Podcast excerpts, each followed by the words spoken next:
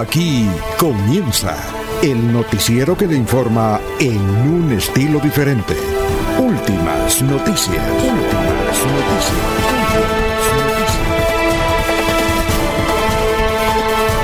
La información analizada por los expertos, sin sesgos, explicada con detalles, sin tanta carreta. Últimas noticias por Radio Melodía, también por Facebook y YouTube Radio Melodía. Director Alfonso Pineda Chaparro.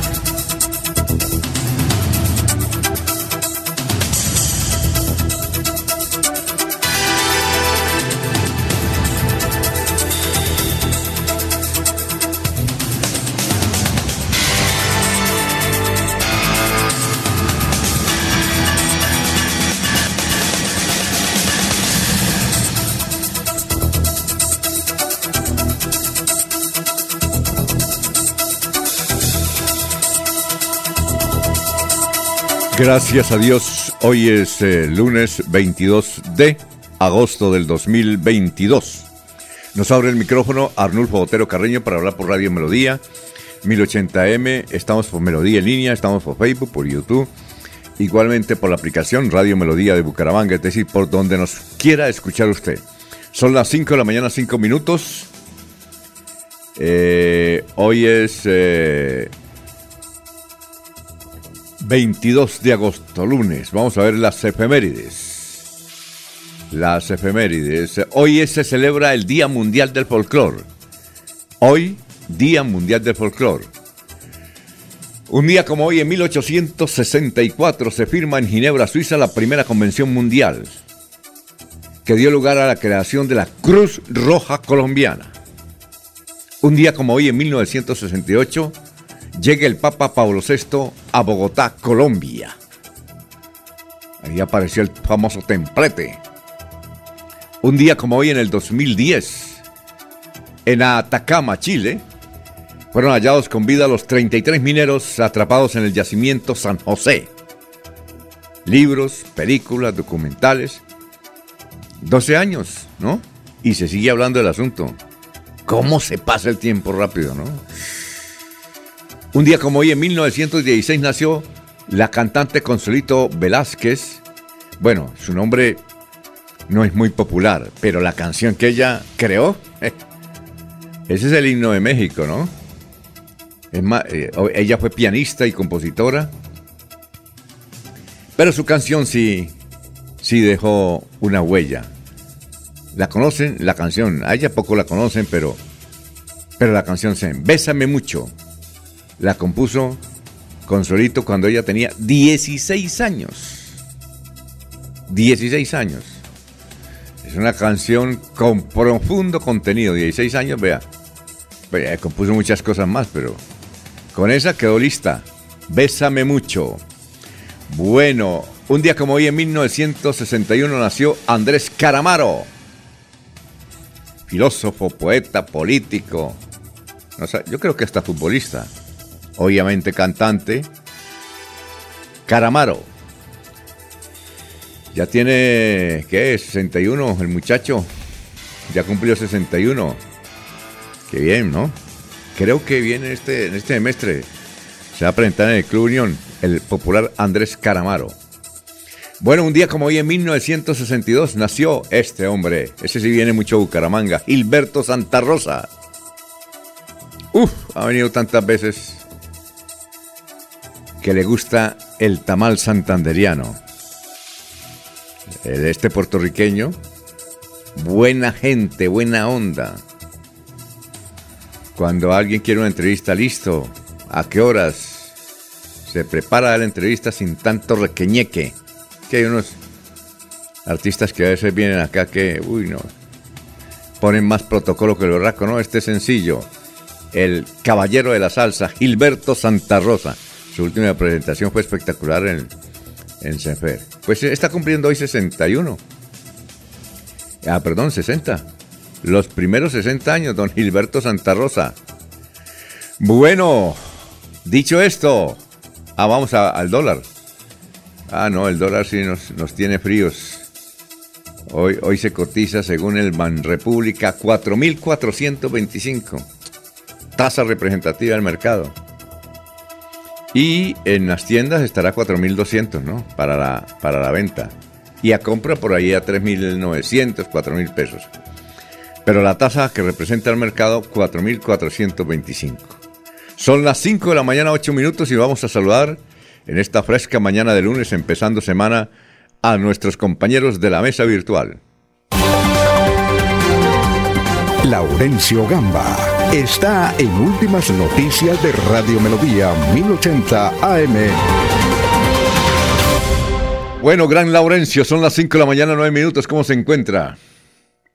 Alfonso, pues bien, un saludo para usted, para el doctor Julio Enrique Avellaneda, para Eliezer Galvis, para Arnulfo Otero Carreño y el saludo solidario hoy para el rector, estudiantes, personal directivo de Uniciencia por el fallecimiento de la docente Liliana Patricia Herrera San Juan, decana de, de la Facultad de Derecho de esta universidad. Al presidente Gustavo Petro, habitantes de Puerto Wilche le solicitaron intervención para superar los hechos de violencia y muerte que están azotando a este municipio. Sin paso a los municipios de Sotonorte por la lluvia se encuentra nuevamente desde ayer por cuanto la lluvia, un río que pasa por ahí se llevó las obras que se estaban ejecutando y Sotonorte quedó incomunicado. Hay preocupación en el sector del Magdalena Medio colombiano por las amenazas de dirigentes cívicos, ambientalistas de acción comunal y hasta autoridades locales. Unas 3.500 personas se benefician con el puente peatonal sobre el Río de Oro en el municipio de Girón, que ayer tarde fue entregado por el gobernador de Santander, el alcalde de Girón y la comunidad. Los alcaldes y los comités de gestión de riesgo de Santander son los responsables de atender cualquier eventualidad que se presente con el incremento de la temporada de lluvia al finalizar este año, han dicho las autoridades nacionales y departamentales. Todavía no hay claridad sobre la apertura de la transversal del Carare. Millonarias pérdidas quedan, ha dicho el alcalde de Cimitarra, el señor Henry, eh, Henry Riaño. Son millonarios los campesinos que están perdiendo sus cosechas, así como los transportadores. Puente para la vida, Carlos Ramón Román Ochoa, alcalde de Girón. Escuchemos qué piensa sobre esta importante obra que beneficia a la comunidad de Lebrija, Girón y Bucaramanga.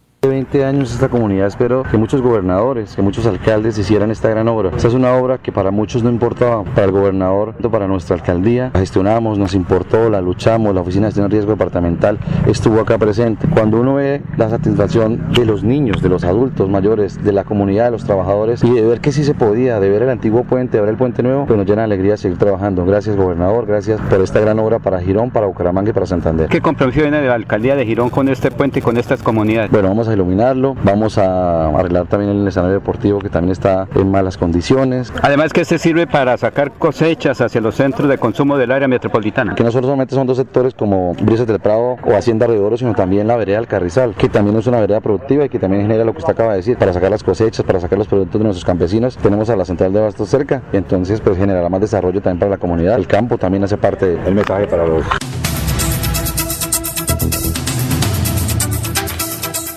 Muy bien, ya estamos saludando a Belén Santos. Gracias por escucharnos. Feliz día para todos. Eh, Gustavo Pinilla Gómez. Un feliz día y excelente semana para todos. Don Pedrito Ortiz. Toalla al hombro, está pendiente que lo saluden porque de resto no está contento. Y saca pecho diciendo, ahí me saludaron en Radio Melodía. Manuel José Mejía Reyes dice, muy buenos días. En visita a Providencia, una vivienda de la reconstrucción vale 600 millones de pesos Qué descaro de la anterior administración del expresidente Duque. 600 millones una casa de las construidas. Ah, y le tengo otro dato, Manuel José, sobre que dio la propia Contraloría General de la República. Bueno, estábamos saludando a don Jairo Macías, don Ramiro Carvajal de Deportivos Carvajal, Aníbal Navas Delgado, gerente general de Radio Taxis Libres. Estamos igualmente eh, saludando a Peligam, a Mosquera, eh, a Peligan, 98 años y Mire, dándole todavía al deporte, al patinaje. Y sería muy bueno que el Consejo de Bucaramanga le colocara al patinódromo el nombre de Peligan. Eh, Rosita Cuadro, bendecidos. Inicio de semana, saludos desde el Páramo de Berlín. Ah, ya. El alcalde de Betas dice que la gente es que está yendo, ha subido, está subiendo a, bañarse en el Páramo de Berlín, se lanzan las lagunas, dice que eso cura todo tipo de enfermedades y afecciones. ya empezaron. Muy bien, un saludo para eh, Walter Vázquez, Jairo Alfonso Mantilla, Héctor Mantilla, Sofía Rueda, eh, igualmente para Pedrito Galvez, Paulito Monsalve. Son las 5 de la mañana, 14 minutos, y vamos a saludar como se merece al doctor Julio Enrique Avellaneda. Julio Enrique Avellaneda está en Últimas Noticias de Radio Melodía 1080 AM. Bueno, son las 5.14 minutos. Doctor Julio, tenga usted muy, pero muy buenos días. Director, feliz día para usted, para Laurencio, para Arnulfo, para Eliezer, para Jorge, para todos los compañeros en la red y por supuesto para toda, toda la amable audiencia de la potente Radio Melodía. Bueno, ¿y cuál es el santo de hoy? Alfonso, hoy hay una exaltación muy especial en el santoral de la iglesia, es eh, la celebración de la Virgen María como reina, una fiesta muy, muy importante al interior de, toda la comunidad de los eh, católicos cristianos, sobre todo de los católicos católicos, ¿no? Sí, claro. Es la, es la, la recordación de María como reina de la misericordia, como como la persona a la que eh, se acude en virtud de su generoso corazón para que tenga compasión en, el amor, y dé a todas las personas la, la protección y la libre de todos los sufrimientos. Eh, con razón se ha dicho que que Dios no le encomendó a María eh, hacer justicia ni castigar a los pecadores, sino básicamente ejercer la, compasión y ejercer el perdón. A ella acudimos para que perdone todos nuestros eh, pecados. Es la reina de la, de la misericordia. De, eh, en los textos bíblicos se cita con suma frecuencia a María Madre de Jesús como, como reina, ¿no? Reina de los ángeles, reina de los patriarcas, de los profetas, de los apóstoles, de los confesores, bueno, reina de todos los santos. Eh, en Colombia, por supuesto, es, la reina, ¿no? Eh, el himno de, eh, oficial de la Virgen de Chiquinquirá, recuerde Alfonso, que tiene una, una estrofa, un verso que dice, Reina de Colombia, por siempre serás, ¿no? Claro. Eh, allá en, ese, en, ese, santuario, la basílica de, Chiquinquirá, oímos todos los días ese himno oficial de la Virgen de Chiquinquirá. Por manera que hoy es el día de la Virgen de Chiquinquirá, la Reina de la Misericordia. Muy bien, ¿y cuál es la frase de hoy? Alfonso, permítame compartir un párrafo de la columna del profesor Rodrigo Utrimi ayer en el diario El Espectador. Ajá. Eh, para eh, entender de alguna manera por qué eh, la reforma tributaria es necesaria. Una constitución no es solo una norma de especial jerarquía, es sobre todo un contrato social en que logramos los acuerdos fundamentales sobre los derechos de los ciudadanos y los propósitos del Estado. Pero la garantía de los derechos y el funcionamiento de las instituciones no son gratis, cuestan mucho. Es absurdo, casi esquizofrénico, que un país adopte una constitución que prometa mayor igualdad, pero establezca o mantenga un sistema tributario que sea inequitativo y no permita recolectar suficientes recursos para cumplir esas promesas constitucionales.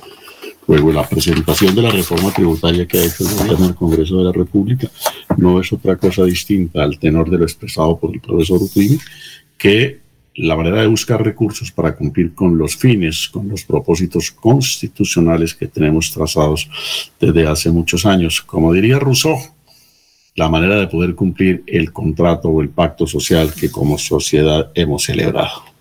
Ah, bueno, Rodrigo Prime, escribe todos los domingos en El Espectador, ¿verdad? Escribe todos los domingos en El, en el Espectador, es magistrado de la Corte Constitucional, investigador social y jurídico. Mm, bueno, muchas gracias. Estamos saludando también a Abelardo Correa.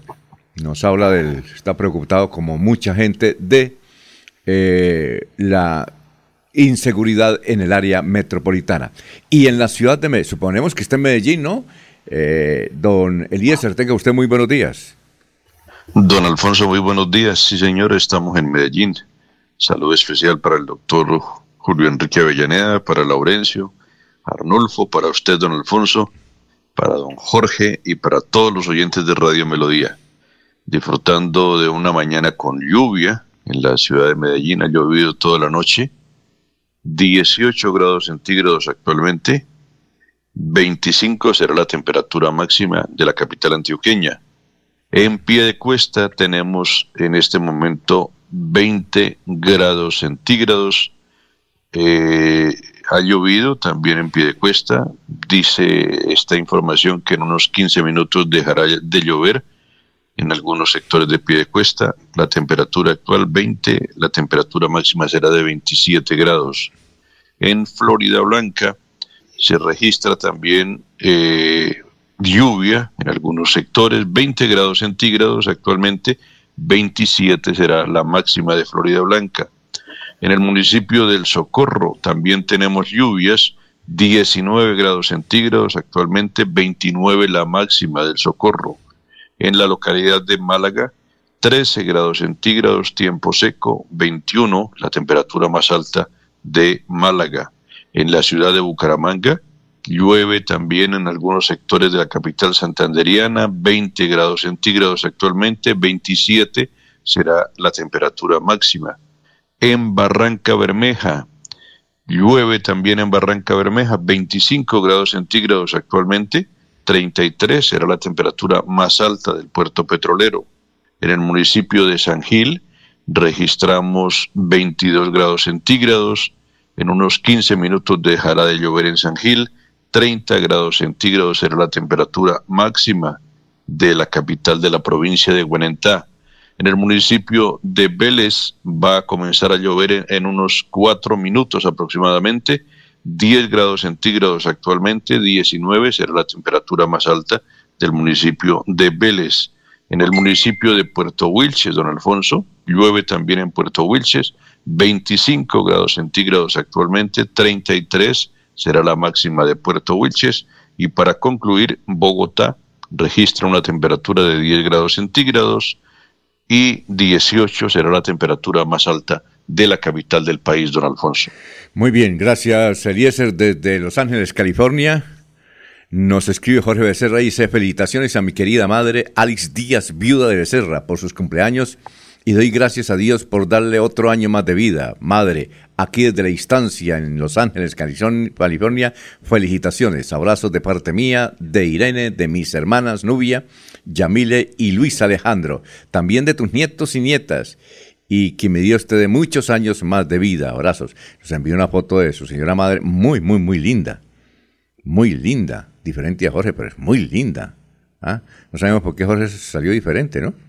pero la mamá, muy linda. Doña Alice Díaz, viuda de Serra aquí en la ciudad de Bucaramanga, felicitaciones. Bueno, eh, vamos con el doctor Luis José Arevalo, empezando la semana. El mensaje refrescante espiritualmente. Doctor Luis José, tenga usted muy buenos días. Muy buenos días, estimados oyentes y periodistas del noticiero Últimas Noticias de Radio Melodía. Feliz semana para todos. El pensamiento de hoy es la respuesta que dio el matemático árabe Al-Karawismi sobre el valor del ser humano. Quien dijo, si tiene ética, entonces su valor es uno. Si además es inteligente, agréguele un cero y su valor será diez. Pero si también es exitoso, súmele otro cero y su valor será cien. Pero por sobre todo, si es una bella persona, agréguele otro cero y su valor será mil. Pero si pierde el uno que corresponde a la ética, perderá todo su valor, pues solamente quedarán los ceros. Así de sencillo. Sin valores éticos ni principios sólidos, no nos queda nada. Solamente delincuentes, corruptos y malas personas. Porque la vida es hoy, mañana sigue. Bueno, muchas gracias. Vamos eh, con el obituario. Eh, bueno, el obituario. Estamos en San Pedro. La señora Vitelvina Patiño de Barragán. La señora Madi Isela Navarro Urbina. Ah, la van a sepultar hoy. Esa es la señora hermana de don Gerardo Navarro. Gerardo Navarro Urbina. Su señora hermana Madi Isela Navarro Urbina. Hoy la están velando en San Pedro, hoy a las 3 de la tarde. Es el sepelio. Bueno, eh, también la señora Liliana Patricia Herrera San Juan. Es la decana eh, es que increíblemente se había dicho que había muerto el martes pasado. No, no murió el martes, murió, entiendo que fue ayer. La señora Liliana Patricia Herrera San Juan, una joven abogada, decana de la Universidad Uniciencias de la ciudad de Bucaramanga. Bueno, falleció la señora Blanca Ilse Martínez Portilla, también está en San Pedro. El señor John Jairo Espinel Ortiz, la señora Adela Castellano de Cepeda, el señor Aquileo Prada, Lamos. Y nos vamos para Los Olivos. En Los Olivos están eh, Eleoína Londoño de Salamanca, Ilma Ardila Mantilla, Luis Ernesto Soto Barajas. Luis Ernesto Soto. Soto Barajas. ¿Usted recuerda ese nombre, doctor Julio? Nos, nos suena. El doctor Luis Ernesto Soto Barajas. ¿Lo conoce, doctor Julio?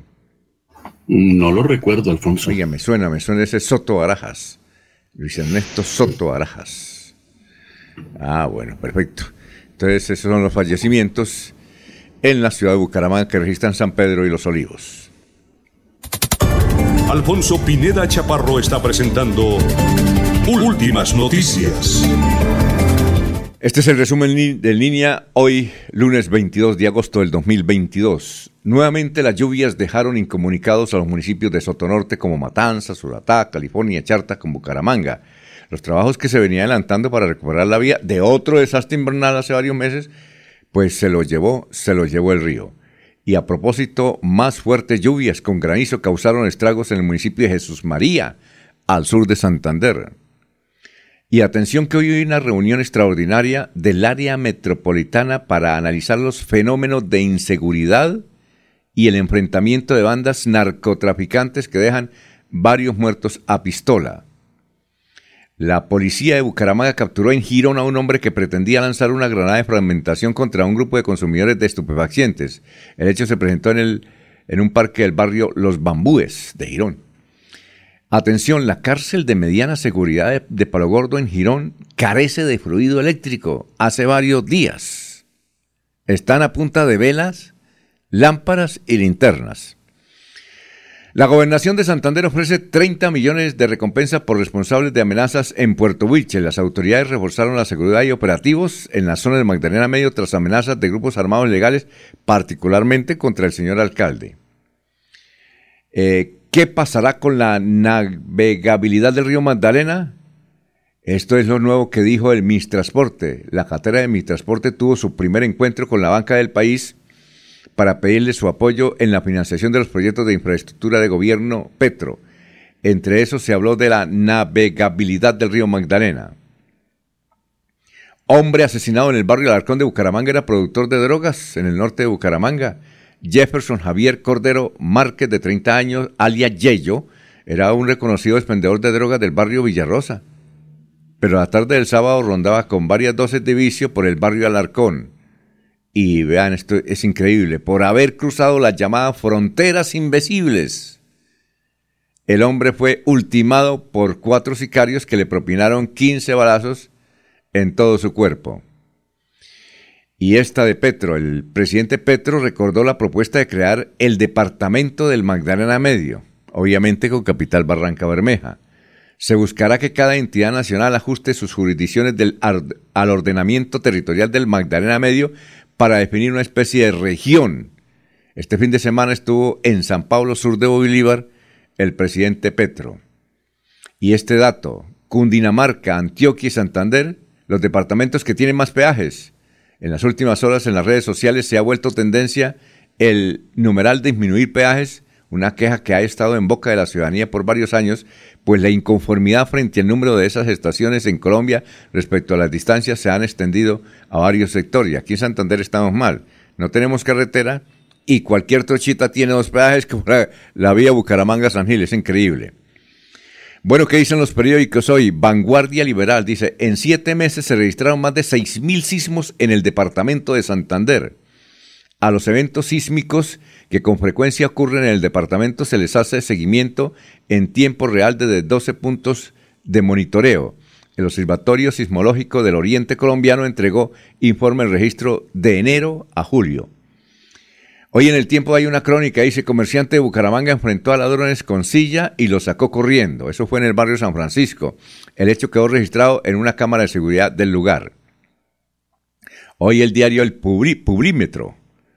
Eh, el Pubrímetro dice, María Fernanda Cabal confesó que quiere ser la primera mujer presidenta de Colombia. ¿Se lanzaría a las elecciones del 2026? La senadora habló eh, de un posible intento por llegar a la Casa de Nariño. La revista Bocas, en su edición que apareció ayer, dice una declaración del ministro de Justicia, el nuevo ministro de Justicia, Néstor Osuna, dice, el mundo fuera del closet es bello. El ministro de Justicia habló con Bocas sobre su esposo, el presentador de televisión, los animales, la música, la música clásica, Petro y más. La opinión de Cúcuta, un titular. Dice, la escasez de gasolina en Venezuela fortaleció las rentas de Cúcuta. El periódico El Frente señala, el presidente Gustavo Petro suspendió órdenes de captura a los negociadores del Ejército y la Nación Nacional. Eh, una noticia de última hora. Otro asunto de sicariato esta madrugada en el sector Prado del sur de Florida Blanca. Sicarios mataron a una a una señora dispararon contra una pareja, eh, a ella le propinaron cuatro disparos y falleció y su pareja eh, está entre la vida y la muerte, noticia de última hora. Y la noticia nacional, también más eh, comentada en el día de hoy, es que la propia Contraloría General de la República reveló, atención a este dato, que 440 mil niños escolares no reciben el PAE. 440 mil en los últimos meses no reciben alimentación. Y lo increíble es que se han pagado esos alimentos que no llegan. Lo dice la Contraloría. Hasta aquí el resumen de las noticias. En Melodía valoramos su participación. 316 550-5022 es el WhatsApp de Melodía para que entremos en contacto. Envíenos videos o fotografías de las noticias de su comunidad y las publicaremos en nuestros medios digitales. 316-550-5022. El WhatsApp de Melodía para destacar su voz. Melodía, la que manda en sintonía. ¡Me lo gané! ¡Me lo gané! ¡Me lo gané! ¿Quieres vivir la misma emoción? Participa este 23 de agosto en el sorteo de aniversario con Ultrasan y conviértete en uno de los 120 ganadores. pasión es mejorar tu Ultrasan Multiactiva, 60 años cumpliéndole a nuestra gente. Vigilado Supersolidaria. Aplican términos y condiciones. Cajazán hace realidad el sueño de tener casa propia. Postúlate al subsidio familiar de vivienda de interés social en cajazán.com hasta el 31 de agosto. Te apoyamos durante todo el proceso. Vigilado Supersubsidio. Se va la noche y llega últimas noticias empezar el día bien informado y con entusiasmo.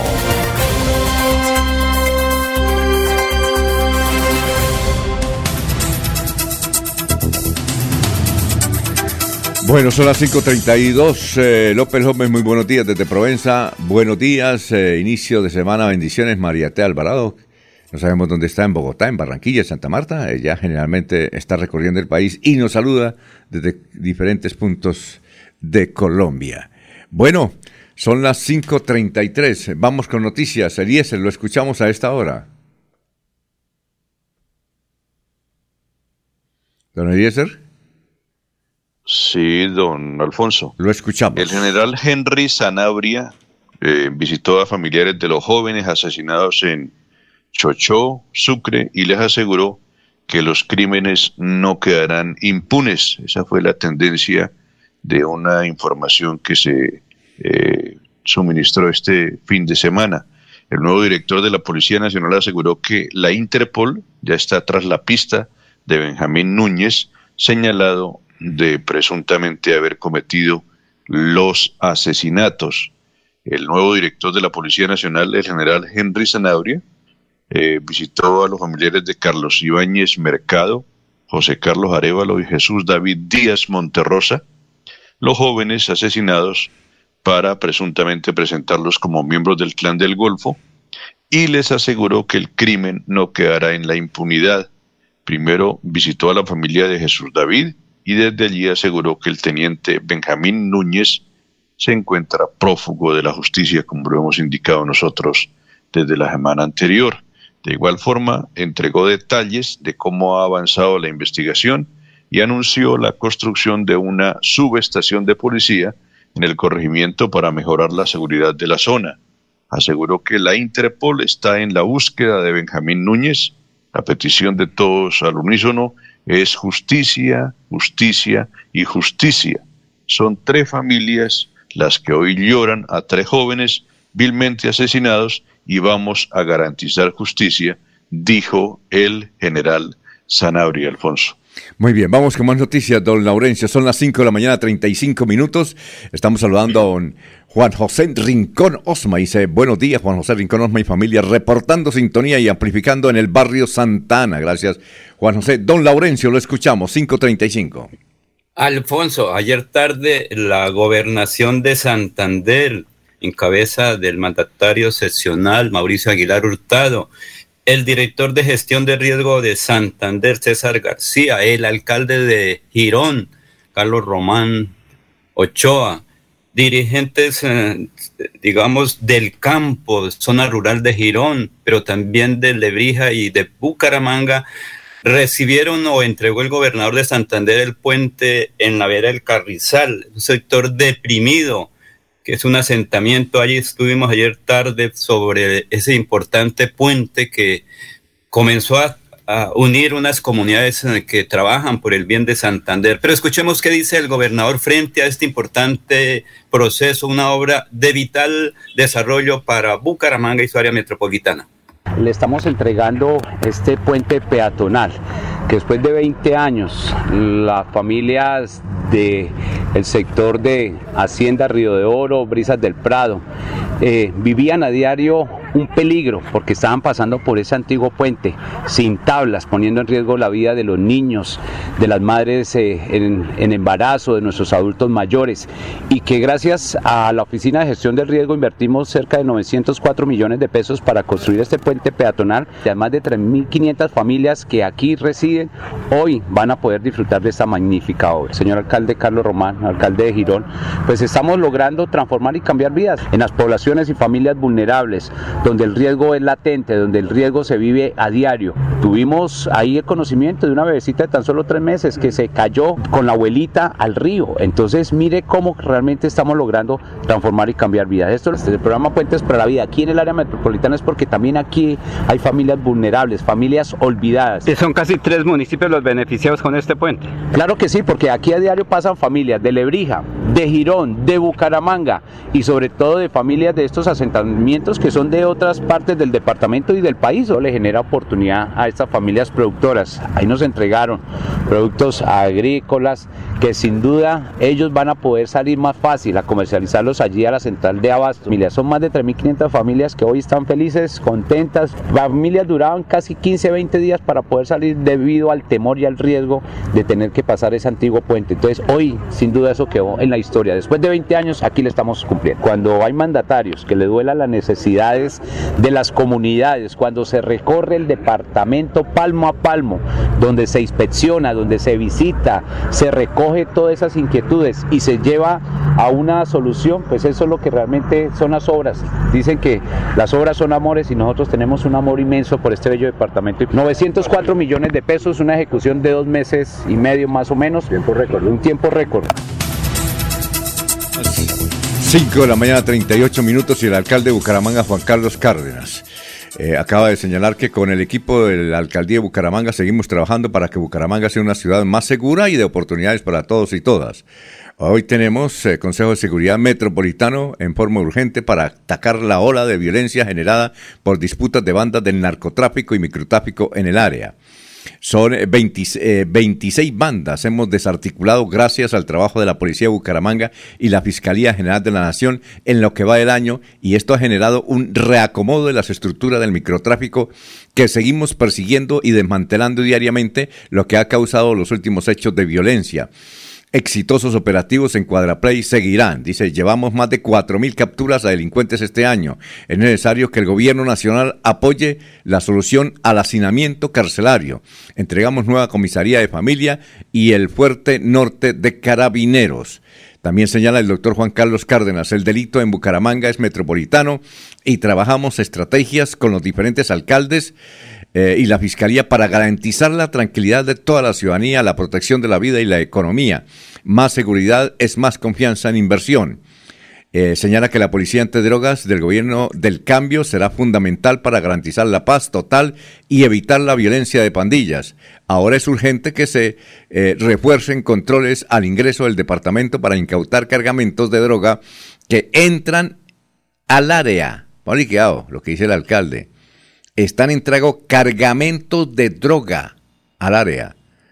Eh, seguimos trabajando. Oiga, doctor Julio, usted que fue secretario del Interior, secretario de Gobierno en esa época y alcalde encargado de la ciudad de Bucaramanga, eh, nunca habíamos escuchado a las autoridades admitir que traen cargamentos de droga. Leo literalmente. Eso es grave, ¿no? Pues entonces, eh, con razón hay, hay sicariato. Por ejemplo, nos acaban de indicar que esta madrugada en Prado del Sur, a ver si alguien me ubica dónde queda Prado del Sur. Es que tantos barrios en Bucaramanga y el área metropolitana que aparece Prado del Norte, Prado, eh, hay Prados del Mutis, hay Prados por todas partes, hay Prados aquí en cabecera. Pero entonces en Prado del Sur, a ver si nos tienen, si nos dan una referencia a dónde queda exactamente ese barrio, don Juan José Rinconosma, eh, que vive por allá en los sectores, pues esta madrugada eh, actuaron los sicarios y mataron a una señora y dejaron herido a su pareja. Eh, ¿Cómo le parece, doctor Julio? ¿Qué reflexión puede hacer usted a esta hora de la mañana cuando son las 5.40? Alfonso, en primer término, lamentable que se esté presentando este fenómeno en una ciudad que hasta hace poco tiempo era considerada eh, de las pocas zonas donde el sicariato no tenía presencia alguna, pero es penoso ahora que Bucaramanga registra los índices más altos, los niveles más frecuentes de crímenes por conducto de esta figura abominable del sicariato. Eso es altamente preocupante y desconcertante que las autoridades sigan siendo indiferentes frente al tema. Y decimos indiferentes, Alfonso, porque todos los días se anuncian consejos de seguridad.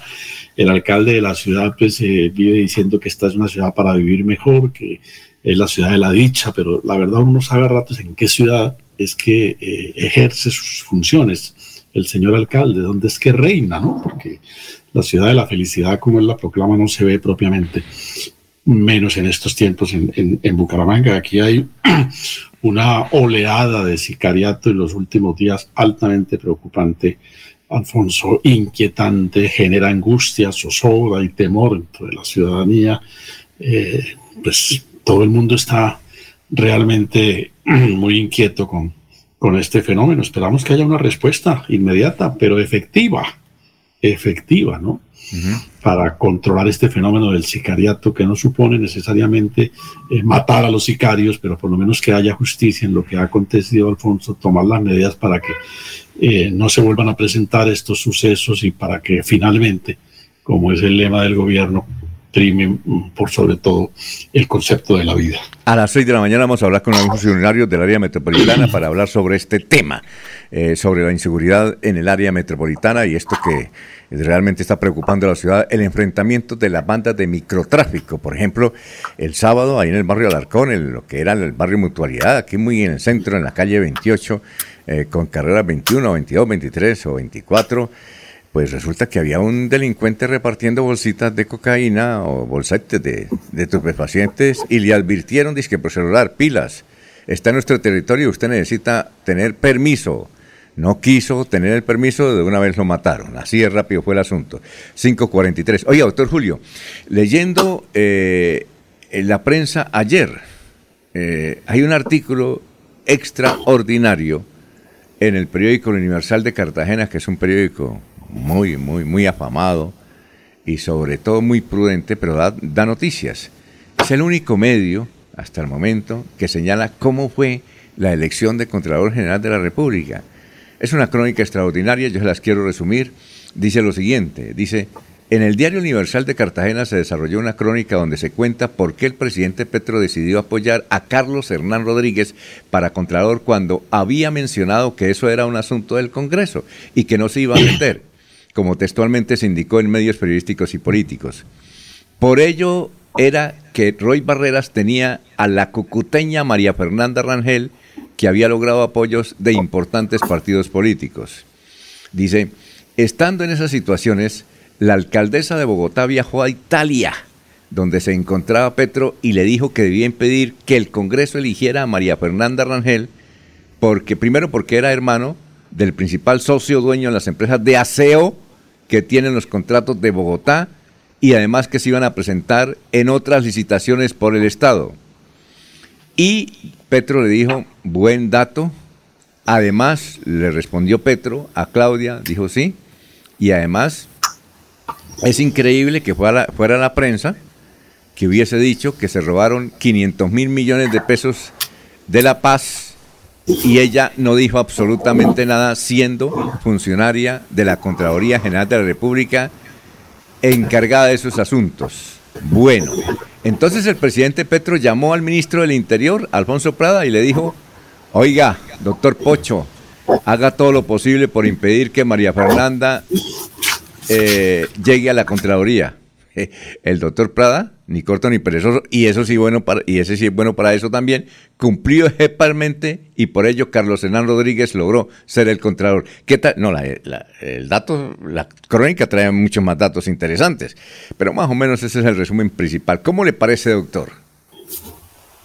No, Alfonso, yo creo que las apreciaciones que se han hecho desde distintos sectores de opinión acerca de eh, la intervención de la politiquería en el proceso de elección del Contralor General de la República, pues es más que evidente, ¿no? Lamentablemente el Congreso en ese sentido parece no, no tener realmente una vocación de cambio eh, y de asumir unas actitudes eh, distintas, más transparentes, más claras, menos matizadas por, por lo político. Claro, el Congreso es un cuerpo político, ¿no, Alfonso? Finalmente es imposible pretender que se desprenda de lo que es su esencia. Entonces, pues eso es lo que hace que se refleje de esa manera. Lo que le suena burdo la opinión es que se hagan unos acuerdos sobre intereses eh, única y exclusivamente de carácter puramente politiquero, ¿no? Puramente eh, politiquero. Eso es realmente lo que, lo que eh. hace es censurable ese, ese comportamiento del Congreso. No hay duda, Alfonso, no hay duda, y lo decía la semana pasada, de que este Congreso como cuerpo constituyente debe abordar la tarea de replantear la elección del Contralor General de la República. Yo lo eh, decía, si, me permite recapitularlo, Alfonso, que llevamos, hemos experimentado tres formas, ¿no? La elección exclusiva, absolutamente eh, potestativa del Congreso, en la segunda fase, la postulación de candidatos por las Cortes, y ahora la tercera fase, que pretendíamos o considerábamos que era la mejor, la que se hiciera a través de una eh, convocatoria que estableciera una especie de meritocracia y eso lo que está demostrando es un absoluto fracaso, no solamente a nivel nacional, sino a nivel de las Contralorías departamentales aquí y en los demás territorios del país. Luego sí es urgente, en mi sentir, el Congreso aborde una manera de, de, dice, piense en una manera de diseñar un nuevo mecanismo para la elección del Contralor General de la República. Doctor, eh, después de comerciales le voy a hacer una pregunta porque eh, el doctor eh, Roy Barreras dijo que iba a presentar un proyecto para acabar la Contraloría y crear un tribunal de cuentas. Tribunal de cuentas. Dicen que en varios países funciona eso y funciona a la perfección. Y recuerda aquella anécdota que yo le conté a usted de un escritor boyacense que tenía, creo que ya murió, que tenía eh, varias novelas muy chistosas sobre la política colombiana, es que no recuerdo el nombre, eh, él venía mucho al municipio del Socorro. Eh, es un cuento que él decía que hace, bueno, hace 50 o 60 o 70 años en, en Venezuela, el presidente de entonces, que era un dictador, eh, recibió eh, la visita del presidente del Congreso de allá. Le dijo, doctor, miren, en Colombia crearon una Contraloría. ¿Por qué no creamos una Contraloría aquí? Dijo, listo, averígüeme eh, cuánta plata se roban en, Colombia y cuánto vale la Contraloría, ¿no?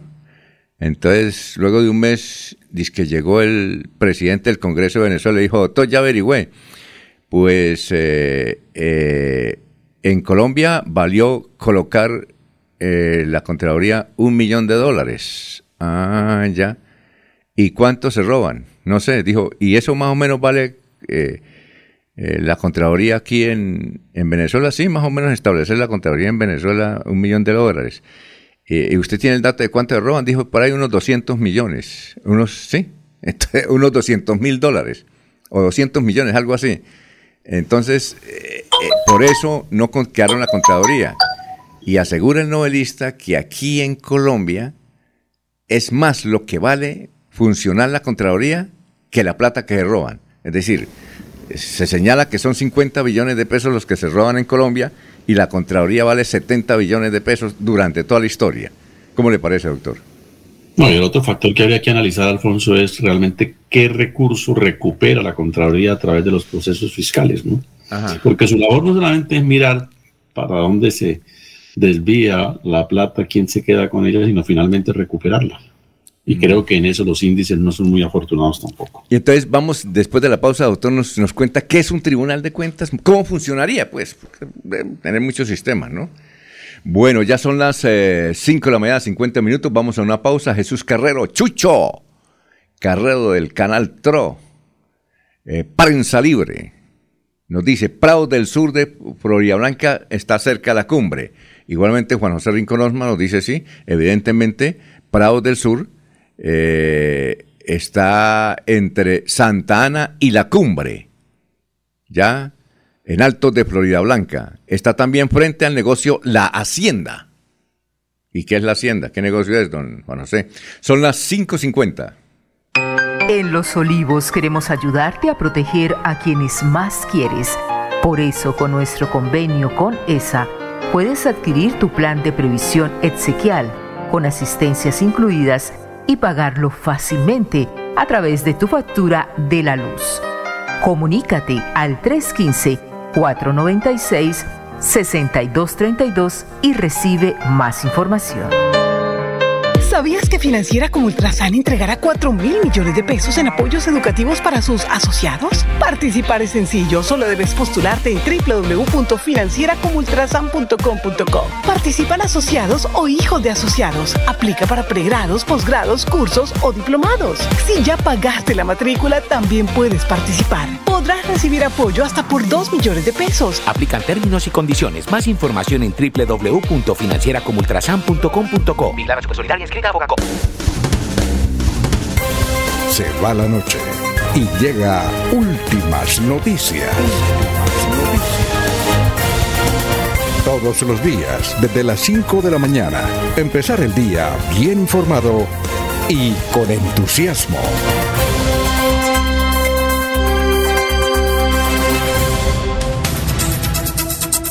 Bueno, nos escribe Gustavo Jerez Belandia dice buenos días, inicio de semana, que la paz de Dios te guarde todos los días para que puedas realizar labores sin preocupaciones. Un abrazo, cuidémonos a todos los oyentes. Bueno, doctor Julio, ¿qué es un tribunal de cuentas? Alfonso, un tribunal de cuentas es un cuerpo colegiado, finalmente como se desprende de su denominación de tribunal, corte de cuentas, llaman en algunas otras partes, en Chile creo que se denomina Corte de Cuentas, eh, es un órgano eh, supremo, es el ente que se diseña eh, con carácter superior para que cumpla la función de fiscalizar, auditar las cuentas y en general todo lo que es la gestión fiscal de la administración, ¿no? Pues lo que se quiere que haga la Contraloría General o, o, lo que se pretende que haga la actual Contraloría General de la República. La idea es que sea un cuerpo plural, esté conformado no por una cabeza única como en la figura que tenemos actualmente, sino que sea, como su nombre lo indica, un tribunal, varias personas eh, eh, eh, hacen la, cumplen la función correspondiente de manera colectiva y expide decisión como un cuerpo de justicia al dictar una sentencia tras análisis colectivo, plural de sus distintos integrantes. ¿no? Entonces, eso es lo que se busca. ¿Cómo se compondría? Habría que mirar una forma tal que no estuviese tan impregnada del carácter nuevamente politiquero, porque no habríamos hecho absolutamente nada Podríamos pensar en que la academia, por ejemplo, formule algunos eh, candidatos o proceda a hacer la elección de algunos de sus integrantes. Obviamente el Congreso también tendrá que tener presencia ahí, sobre todo la Cámara de Representantes. Eh, bueno, el, el, el, el, mundo judicial podría también postular algunos eh, integrantes de, de, ese cuerpo. E, esa es una tarea de la que habría que reflexionar profundamente cómo integrar ese Tribunal de Cuentas. Pero la esencia es eso, Alfonso, que es un cuerpo colegiado que cumple la función que, que, está señalada para la Contraloría General de la República y por supuesto que la cumpla dentro del marco con que deben actuar estos entes, ¿no? Con, un carácter autónomo que tenga perfecta disponibilidad técnica, orgánica y funcional, presupuestal, para que pueda cumplir su misión sin interferencia alguna. Y actualmente la Contraloría General de la República tiene 3.300 empleados. ¿Esto demandaría que unos 200 empleados, más o menos?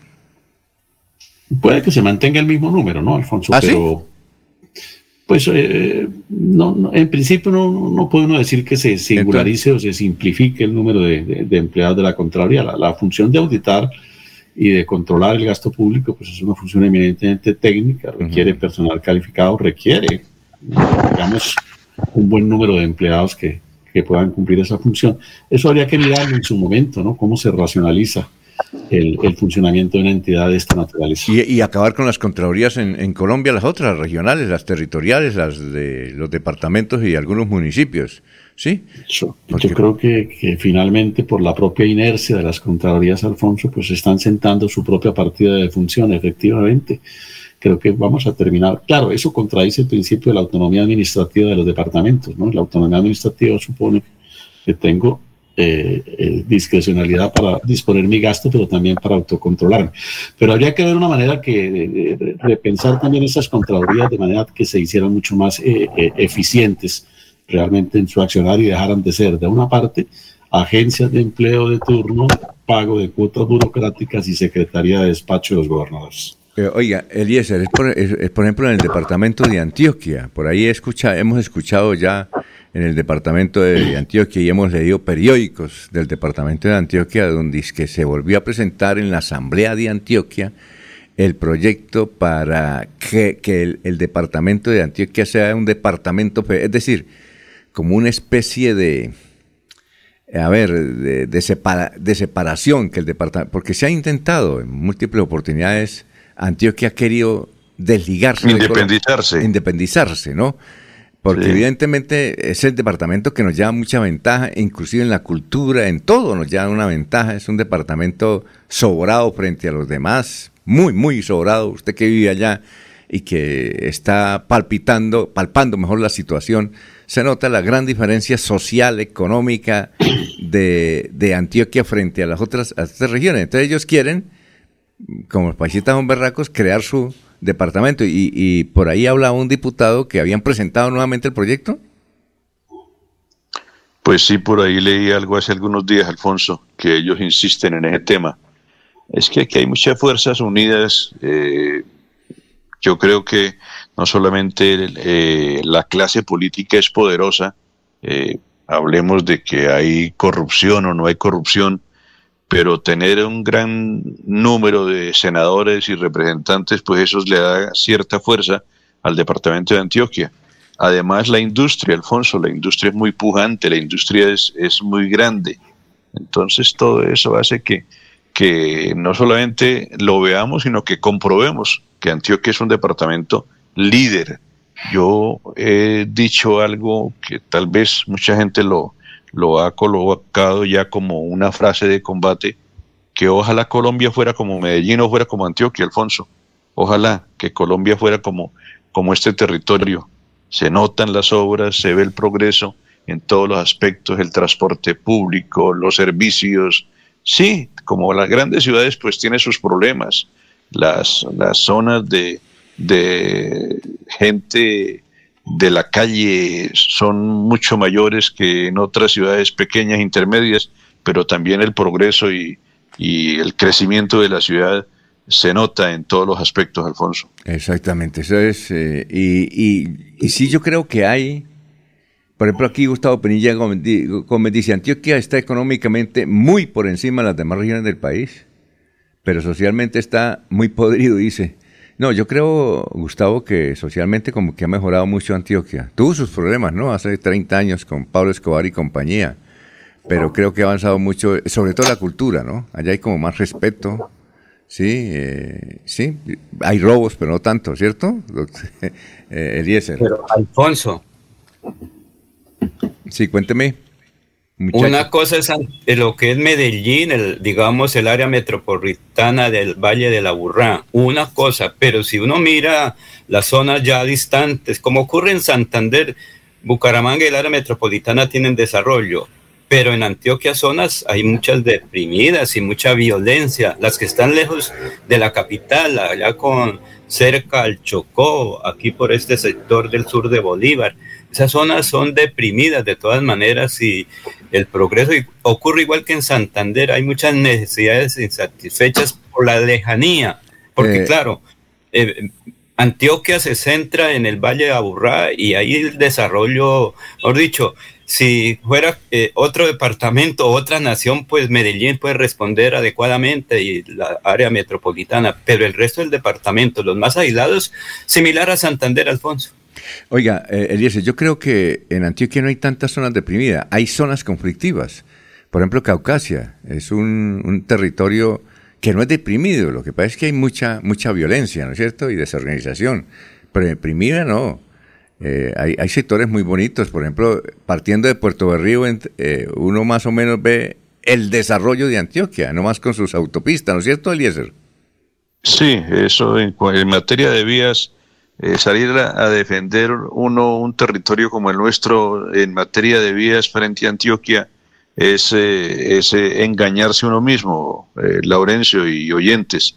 La, el gran desarrollo en vías de Antioquia que llegan a, regiones eh, bastante aisladas del centro, un departamento que tiene más de 100 municipios, el departamento de Antioquia, en materia de vías, Antioquia por lo menos, yo creo que le, llega, le lleva gran ventaja a muchas regiones del país.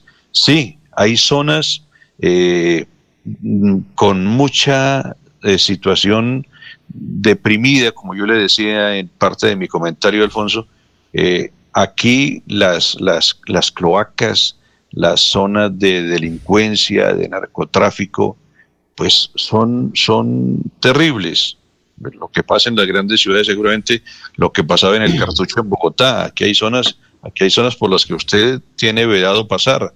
Hay que, hay que cumplir ciertas normas o, es mejor evitarlas.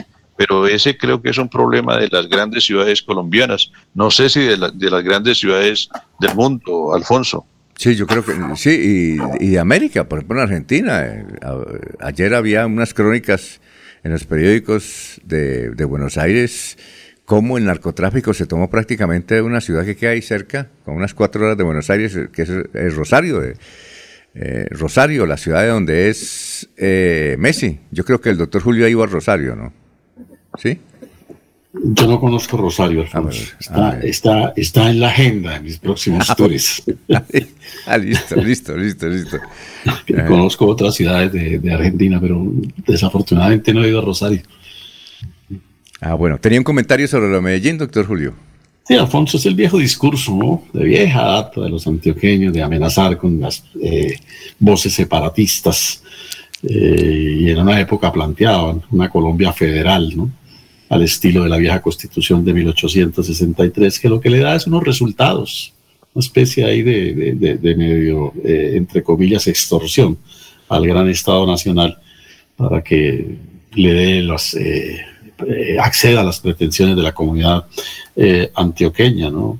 Realmente eso no creo que tenga ninguna posibilidad, no, no, resultan expresiones sensatas en la realidad política, social e histórica del Estado colombiano. Mire, Antioquia no sería capaz, Alfonso, ¿sí? así sea, eh, como lo hemos resaltado y lo reconocemos, uno de los pilares fundamentales del desarrollo económico por la pujanza de su industria, no sería capaz de construir el metro que tienen, no, no sería capaz, Alfonso, de abordar eh, el mantenimiento de las vías públicas que tienen, que resalta Eliezer. Eh, no serían capaces de tener en general digamos, los altos niveles de desarrollo cuando se le compara con otros departamentos, si el Tesoro Nacional al cual contribuimos todas las regiones del país, no le hubiese dado la mano. Ese tren metropolitano lo construyen solo los antioqueños, ese tren metropolitano lo construyó la nación. Lo que han sido hábiles es para que la nación les dé, les tienda la mano y acceda a sus pretensiones cada que, que, pidan. Esto no desconoce la laboriosidad y, digamos, el empuje la visión empresarial de, la, de, la, de, los que cariñosamente llamamos paisas. No, pero no es menos cierto que como entidad eh, territorial eh, no tendría capacidad para, para ello. Ahora, yo no sé si se pretenden constituir una república independiente, no sé si tengan la capacidad para constituir una fuerza pública capaz de controlar los, el, el, el, el perturbado orden que allá tienen por los factores que la azotan desde hace años. Lo único interesante sería, Alfonso, de pronto es que eh, Nacional y Medellín saldrían del torneo de fútbol profesional colombiano y jugarían entre ellos cada ocho días. ¿no? Eh, y con Envigado, ¿no? Con Envigado. con Envigado, con, Envigado. Sí, exactamente, eh, sí. se repartirían ese, pero ahí, torneo. No, ahí aparecería Atlético Berrío, Deportivo Bello, a ver, ¿qué más? ¿Cuál otro? Eso es lo que hay, doctor. Ese municipio hay 100. es lo que Y, probablemente entonces, eh, al ser república, eh, ahí sí eh, operen los aranceles para poder entrar al resto del país los productos postobón. Ah, bueno, sí, perfecto. Son las seis de la mañana, cinco minutos. Vamos a una pausa. Son las seis de la mañana y cinco minutos. Aquí Bucaramanga, la bella capital de Santander. Transmite Radio Melodía, Estación Colombiana, HJMH, 1080 kilociclos, 10.000 vatios de potencia en antena, para todo el oriente colombiano. Cadena Melodía, la radio líder de Colombia. Amigo tendero, Fenalco Santander lo invita a celebrar en familia este domingo 28 de agosto los 20 años del Día Nacional del Tendero en Senfer. Tendremos Super Bingo, promociones y descuentos para que surta su tienda y participe en la super rifa de una motocicleta 0 kilómetros. Y la entrada es gratuita. ¡Te esperamos! Se va la noche y llega últimas noticias empezar el día bien informado y con entusiasmo.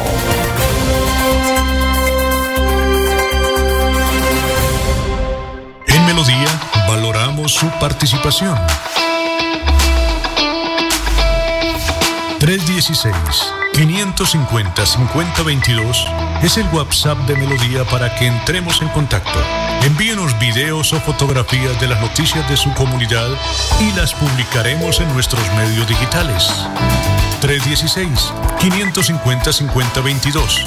El WhatsApp de Melodía para destacar su voz. Melodía, la que manda en sintonía. Se va la noche y llega últimas noticias.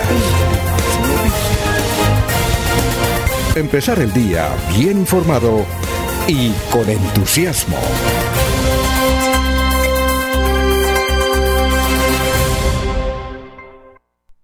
Ya son las 6 de la mañana, 7 minutos. Eh, a ver, dice Camilo Hernández, eh, Antioquia es el departamento de, narco, de narcoviolencia. Su crecimiento se debe a manejar justificada a estos actos de desarrollo. Juan Martínez. Eh, realmente estamos de acuerdo con la viveza de los paisas para ser una nación como ellos se merecen. Eh, a ver, Gustavo Penilla Gómez dice, peor herencia de las mafias en Antioquia es la mal llamada viveza paisa, que es hacerse rico como sea. Bueno, y también opina William Flores Riática. Hay muchos comentarios sobre el departamento de Antioquia. Bueno, vamos con noticias, don Eliezer. Eh, estamos en Radio Melodía. Don Alfonso, ofrecen recompensa por responsables del asesinato del líder de Puerto Wilches, en Santander, tras el asesinato del líder social y, em, y expresidente de Asojuntas, Carlos Eduardo Rincón Silva, quien había sido amenazado por un panfleto de las autodefensas gaitanistas de Colombia en Puerto Wilches, Santander, ofrecen una millonaria recompensa por los autores del crimen. El gobernador de Santander, Mauricio Aguilar, ofreció una elevada suma de dinero por quien suministra información que permita dar con los asesinos de este hecho con el fin de dar con su captura y así esclarecer el procedente, el esclarecer el eh, procedente, dice la noticia. Ofrecemos como recompensa hasta 30 millones de pesos para quienes entreguen información que conduzca al esclarecimiento y captura de los responsables de la muerte de Carlos Eduardo Rincón, dijo el gobernador de Santander. De acuerdo con el reporte preliminar de las autoridades, el crimen se registró sobre el mediodía del pasado viernes cuando este líder iba a bordo de un motocarro por la vía que conduce hacia el antiguo matadero del municipio santanderiano. Sujetos que se movilizaban en motocicleta, al parecer, lo interceptaron y en repetidas oportunidades le dispararon. Eh, Carlos Rincón, quien pertenecía a la Asociación de Juntas de Acción Comunal, las juntas, falleció de inmediato ante la gravedad de las heridas Mientras que la comunidad horrorizada pedía la presencia de las autoridades, los sicarios escaparon del lugar con rumbo desconocido. Entonces hay una recompensa de 30 millones para quien eh, entregue información que conduzca a esclarecer estos hechos ante la muerte de Carlos Eduardo Rincón Silva en el municipio de Puerto Wilches, Alfonso. Tenemos a esta hora, a las 6 de la mañana, 10 minutos al director del área metropolitana, el doctor César Camilo Hernández. Eh, hay una preocupación en el área, tal como el alcalde Juan Carlos lo ha expresado en esta mañana también, y por eso hay una reunión extraordinaria para hablar de un plan de, seguridad, porque el nivel de sicariato es realmente asombroso durante los últimos días en el área metropolitana. Eh, eh, bienvenido, doctor César. Eh, cuéntenos, además, suponemos que el del alcalde y de los alcaldes del área metropolitana irá el comandante de la policía, ¿es así? Buenos días. Hola, Alfonso. Muy buenos días para ti y toda la mesa de trabajo y todos los oyentes. sí, claro, en el Consejo Metropolitano de Seguridad y Convivencia están los diferentes miembros que son interesados en, el tema de seguridad metropolitana, donde están los cuatro alcaldes, está la Fiscalía, está el INPEC, está el ICF, y lo que buscamos es que bajo este hecho metropolitano podamos lograr eh, eh, que se tomen las diferentes estrategias ahorita en esta ola de, sicariatos que ha vivido la ciudad-región. Ahora, eh, todo se supone que es por el microtráfico, ¿no es cierto? ¿O habría otra razón? No, no, lo que, lo que internamente se eh, eh, están eh, diagnosticando las diferentes entidades competentes como la policía y la fiscalía es que hay una, una vendetta en tema de sicariatos por el control de microtráfico del área metropolitana de Bucaramanga. todos sabemos pues que este, esta, este crimen, que lo, lo podemos llamar así, que este cáncer contra la sociedad que es el microtráfico no tiene barreras ni límites territoriales. Entonces lo que estamos buscando es poder seguir identificando, como, hemos, como se ha dado de baja por parte de la Fiscalía y, de la policía, a los diferentes eh, clanes o bandas, pero lo que pasa es que vuelven y se reestructuran, como esto es una problemática que no solo estamos viviendo en el área metropolitana, sino también se vive a nivel de país.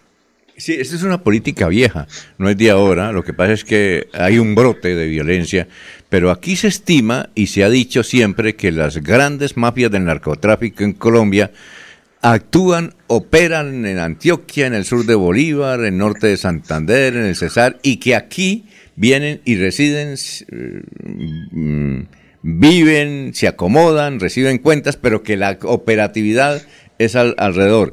¿Usted tiene alguna propuesta para enfrentar este fenómeno de seguridad que va a llevar esta tarde, que va a llevar hoy? ¿A, qué hora es la reunión?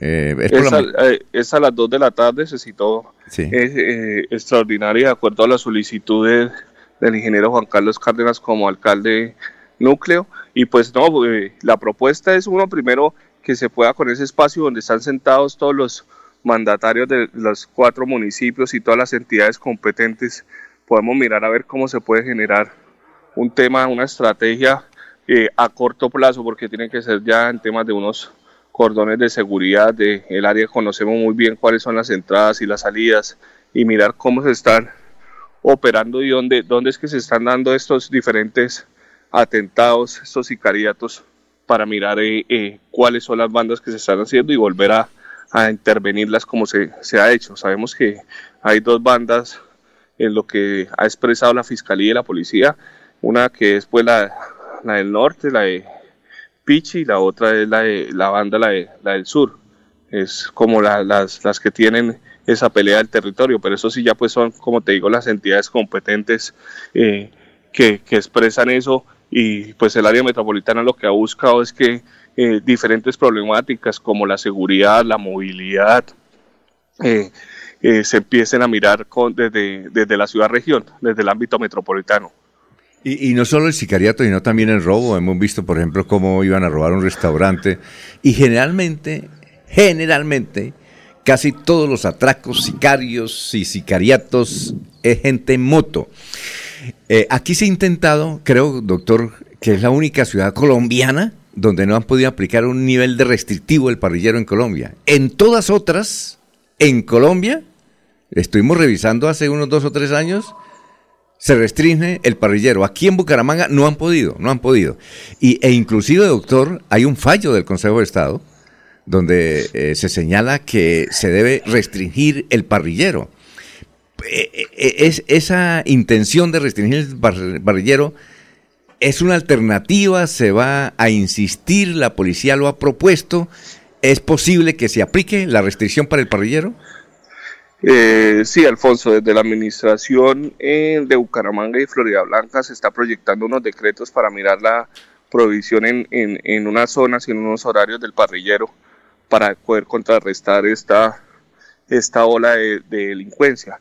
Eh, pero obviamente pues por eso tiene que ser horaria y, y, zonal de acuerdo para no afectar también pues todo el tema del comercio y, y si bien pues la, la motocicleta eh, lo que pelean todos los motociclistas es que es un vehículo de dos personas entonces eh, se pudiera utilizar pero nos estamos dando cuenta como tú dices que obviamente todos los diferentes hurtos se están realizando en este modo vehicular muy bien.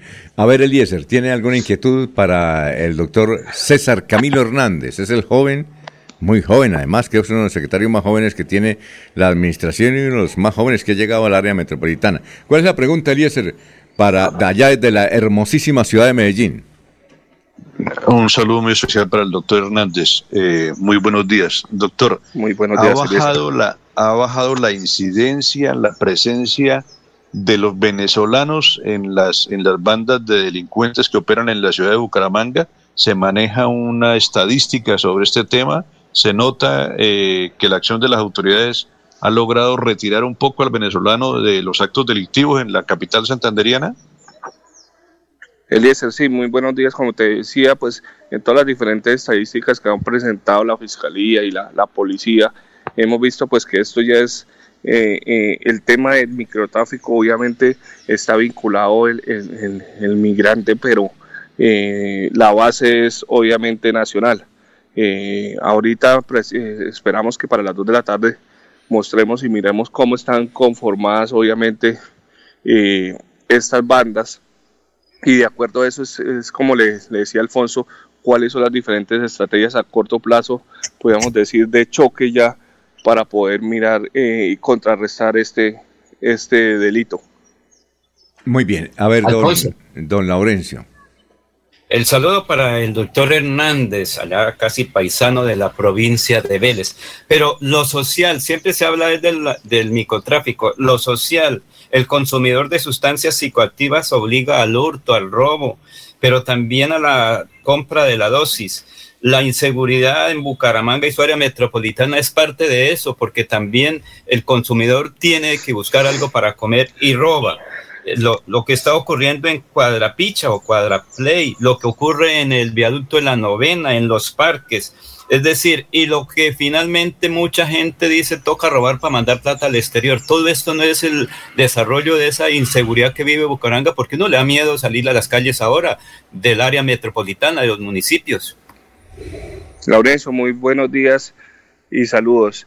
Sí, como les venía diciendo y ustedes, eh, eh, este tema de, si uno ve el organigrama y el comportamiento de todo este tema delincuencial del microtráfico o narcotráfico, Obviamente, eh, pues vienen, y como lo decían al, principio Alfonso, se trabaja pues en las diferentes ciudades grandes y se empieza a desenvolver en las ciudades pequeñas. Este microtráfico lleva obviamente a que la gente pues por acceder al vicio, por acceder a, a, la comida, a tener un sustento, realice las diferentes acciones delictivas. Entonces obviamente hay que es, eh, darle el golpe a las estructuras fuertes para que dejemos de, de, que dejen de permear a la sociedad civil. Eh, obviamente es un tema también de, prevención, o sea, yo creo que el microtráfico es el cáncer más grande que tiene Colombia y que afecta a todos los diferentes eh, sectores, los, la niñez, la juventud, eh, los adultos también, porque mientras no nosotros como gobierno podamos llegar con diferentes programas y proyectos que podamos eh, eh, eh, generar un espacio para ellos que tengan de diversión, de esparcimiento, de recreación, de formación, pues obviamente van a seguir ahí a, la deriva para que puedan llegar todos estos malandros y, y los utilicen para el proceso del microtráfico. Doctor César Camilo, ah, ¿qué es lo que está adelantando el área metropolitana sobre el registro de las motos y cómo va ese sistema?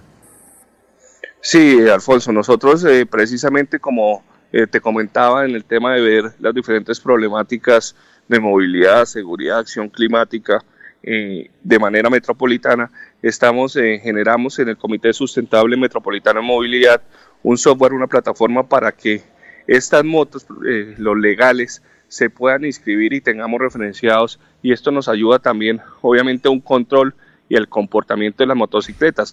estamos hablando de 300 mil motocicletas en, en el área metropolitana de Bucaramanga.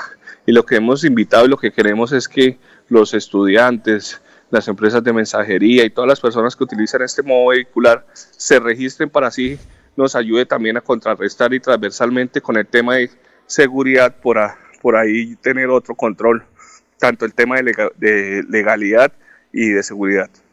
Muy bien, ¿alguna otra inquietud para terminar con el doctor eh, César Camilo Hernández. Ah, eh, ah, bueno, eh, el doctor Julio tiene, doctor Julio, ¿usted tiene alguna reflexión? Ah, bueno, el doctor Julio no está. Vamos a ver con Laurencio. Señor eh, director del área, y todos los alcaldes, sus secretarios de gobierno van a estar esta tarde porque es una situación metropolitana y que se deben tomar medidas metropolitanas porque el delito ya es metropolitano, la situación es igual en Girón, en Florida Blanca, Piedecuesta y Bucaramanga. ¿Todos van a asistir? Sí, verdad, eh, como te digo, pues eh, la, la invitación se le hizo extendida a todos los miembros donde están vinculados los cuatro eh, alcaldes con sus secretarios de, gobierno.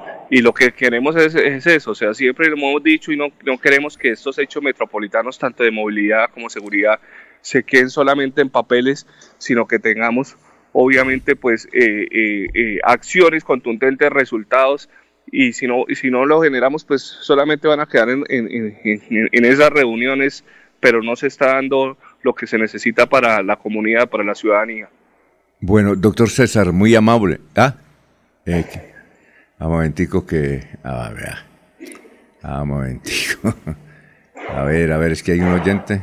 Bueno, a ver qué nos preguntan. Eh, a ver, ah, ya. ¿Cuál es el la página, doctor, para el registro de las motocicletas? En el área metropolitana está el microciclo Eh, ahorita les comparto específicamente cómo está, pero en la página del área metropolitana podemos encontrar el microciclo donde nos permite eh, podernos registrar en la plataforma las motocicletas. Ah, eh, ah bien. ¿Microciclo es que se llama? Sí, es un micrositio, un link donde uno entra al área metropolitana y ahí se registra en motocicletas. Ahí podemos acceder para poder registrarnos. Eh, ah, ya, la puede enviar entonces en un, en un, instante para nosotros difundirla, ¿le parece, doctor César? Sí, señor, ya mismo. Ah, bueno, perfecto. Muy amable, doctor César, muy amable, muy gentil. César Camilo Hernández. muchas gracias. Eh, director del área metropolitana por haber estado aquí en Radio Melodía. Son las 6 de la mañana, 23 minutos.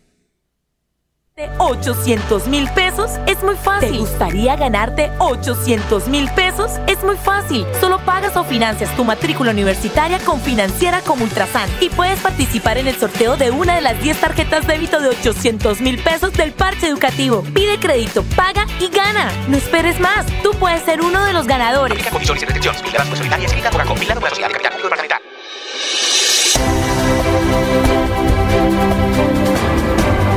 Información y análisis. Es el estilo de Últimas Noticias por Radio Melodía 1080 AM.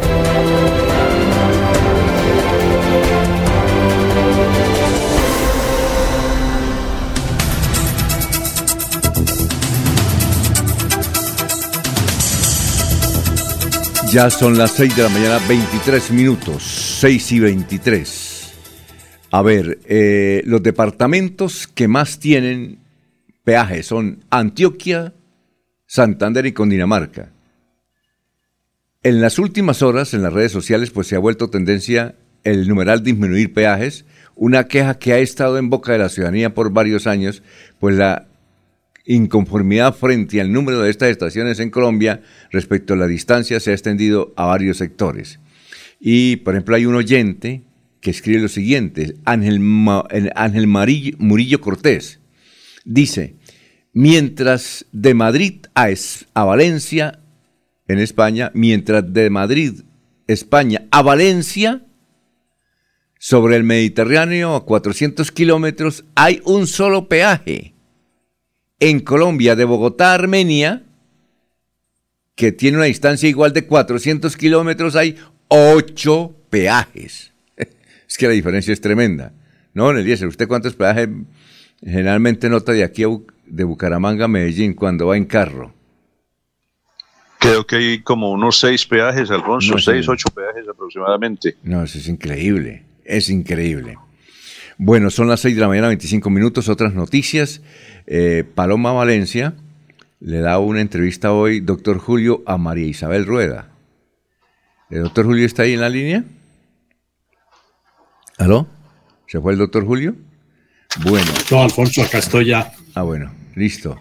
Está tomando tinto, doctor, ¿no? El primero, el, primero de la mañana. el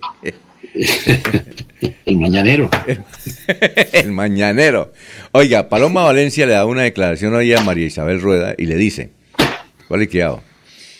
Este gobierno debe superar su complejo de Cristóbal Colón. ¿Cuál cree, doctor, que será el complejo de este gobierno según María y, eh, perdón, según Paloma Valencia. Seguramente se refiere a que está descubriendo en un mundo, ¿no? Exactamente. Como que está descubriendo todo cuando todo está hecho. Sí, ¿Ah? sí. sí. Es increíble. Eh, ¿Tiene usted algún artículo que le haya llamado la atención de tantos que leyó en el día de ayer? Alfonso, en, ese, en esa recapitulación que hacemos de los artículos de prensa del fin de semana, pues por supuesto se destacan eh, la las polémicas que surgen por eh, las decisiones en el Congreso de la República de restringir eh, gabelas, prebendas, ¿no? los carros, los almuerzos a los congresistas. Eh, la guerra de Ucrania y Rusia, Alfonso, una guerra que, que, finalmente no resultó para los rusos como, como lo pensaron cuando la iniciaron, ¿no? Incluso veo un mapa con curiosidad que eh, tropas ucranianas han reconquistado han recuperado sectores que en principio habían perdido. El tema polémico de la suspensión de las órdenes de captura a los negociadores del ELN para reanudar las conversaciones que nos conduzcan a un proceso eh, de paz, ¿no? La, eh, pero tal vez, Alfonso, el fallo más polémico, eh, el artículo no tanto polémico, sino interesante en términos de, de, de, expectativas al futuro, es la sentencia de la Corte Constitucional en días pasados acerca de la situación jurídica de los terrenos baldíos que fueron adjudicados por sentencia judicial, ¿no? Sí. Que, que deja en entredicho una buena parte de la propiedad rural y que para algunos es señalado como un como una coyuntura excepcional favorable para iniciar una especie de reforma agraria en Colombia. Ave María. Oiga, pero esa reforma agraria no está, lo que pasa es que no la han aplicado, ¿no? me refiero a la sentencia de la Corte Constitucional que determinó que todos los baldíos que habían sido adjudicados por sentencia judicial eh, quedan sin efecto, ¿no? Porque pues se determina, de acuerdo al análisis eh, de los eh, altos magistrados, que quien tiene la competencia para hacer esas adjudicaciones es el Estado y no por vía eh, judicial. Deja a salvo la sentencia, Alfonso, la de los campesinos, que teniendo las condiciones que la reforma agraria exige para la adjudicación de tierras hayan sido objeto de beneficio por virtud de las sentencias judiciales, pero quien no tenga esas condiciones, por supuesto, queda sin título de adjudicación alguna. Muy bien.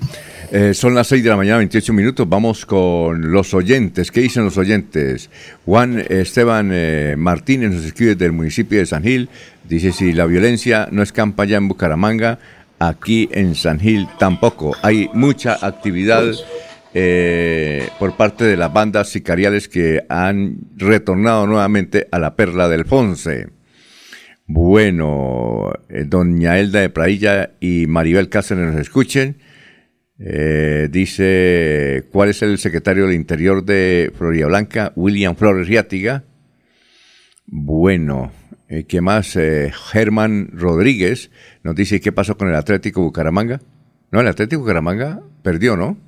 ¿Contra qué? Ah, sí, contra Envigado, ¿no? ¿Sí vio el partido, doctor Julio, o no? Sí, lo vimos, Alfonso, el viernes. Oiga, ahí, ahí, ahí ese penalti al final eh, a favor de Envigado, ¿eso qué? ¿Eso se lo inventaron o qué? No, no, el penalti existió, en mi sentido, existió. Lo que, no, lo que no entiendo uno es la irresponsabilidad de jugadores eh, ya experimentados, pues incurriendo en faltas de esta naturaleza, ¿no? Sí. ¿Cómo se preocupa el Piripi no?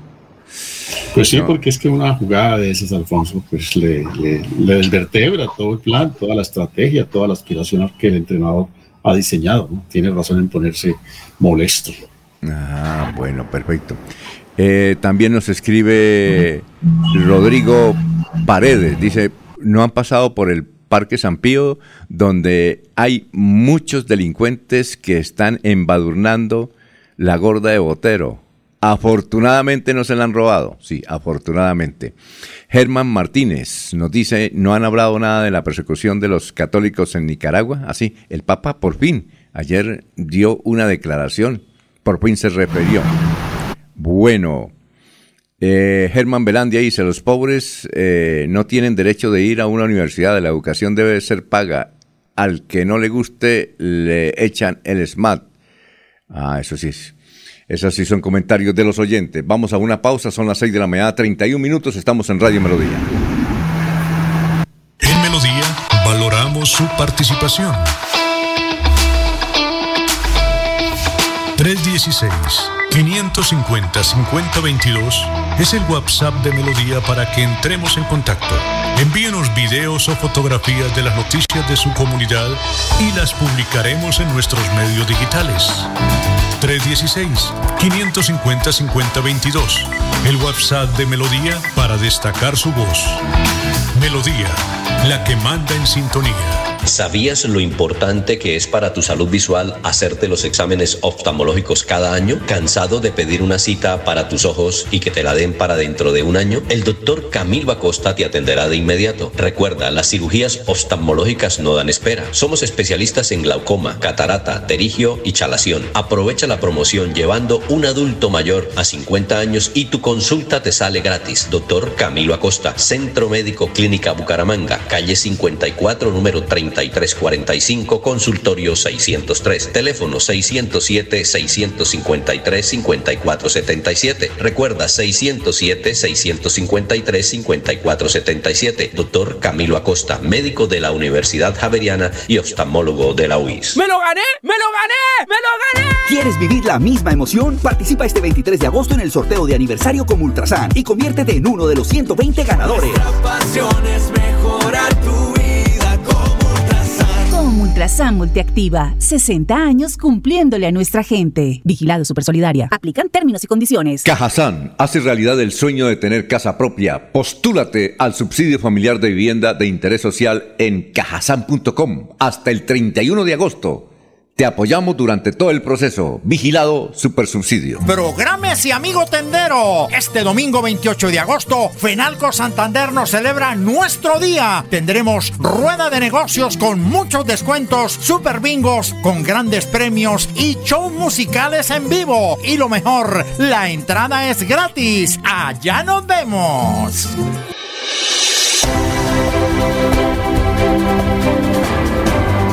Información y análisis. Es el estilo de Últimas Noticias por Radio Melodía 1080 AM.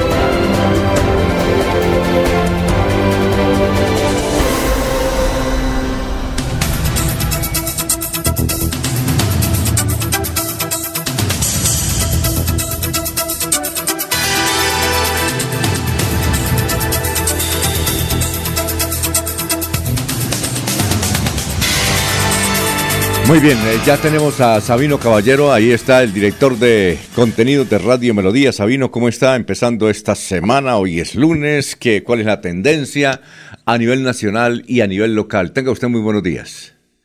Muy buenos días, Alfonso. Saludo especial a todas las personas, los oyentes que nos siguen a través de 1080 AM y a través de nuestras redes sociales. Bueno, el departamento del Magdalena Medio, esta propuesta que lleva más de 25 años tratando de generar o más bien ganar adeptos, pero que no ha tenido eco. Pues la diferencia en esta ocasión es que el mismo presidente de la República, Gustavo Petro, le ha dado una especie de guiño a esta iniciativa que, por cierto, él lo había planteado sin campaña, pero realmente no se han escuchado más voces de los líderes de esta región del Magdalena Medio al respecto, porque antes, cada vez que lanzaban esta propuesta, de inmediato era rechazada por Santander sobre todo y obviamente por Antioquia.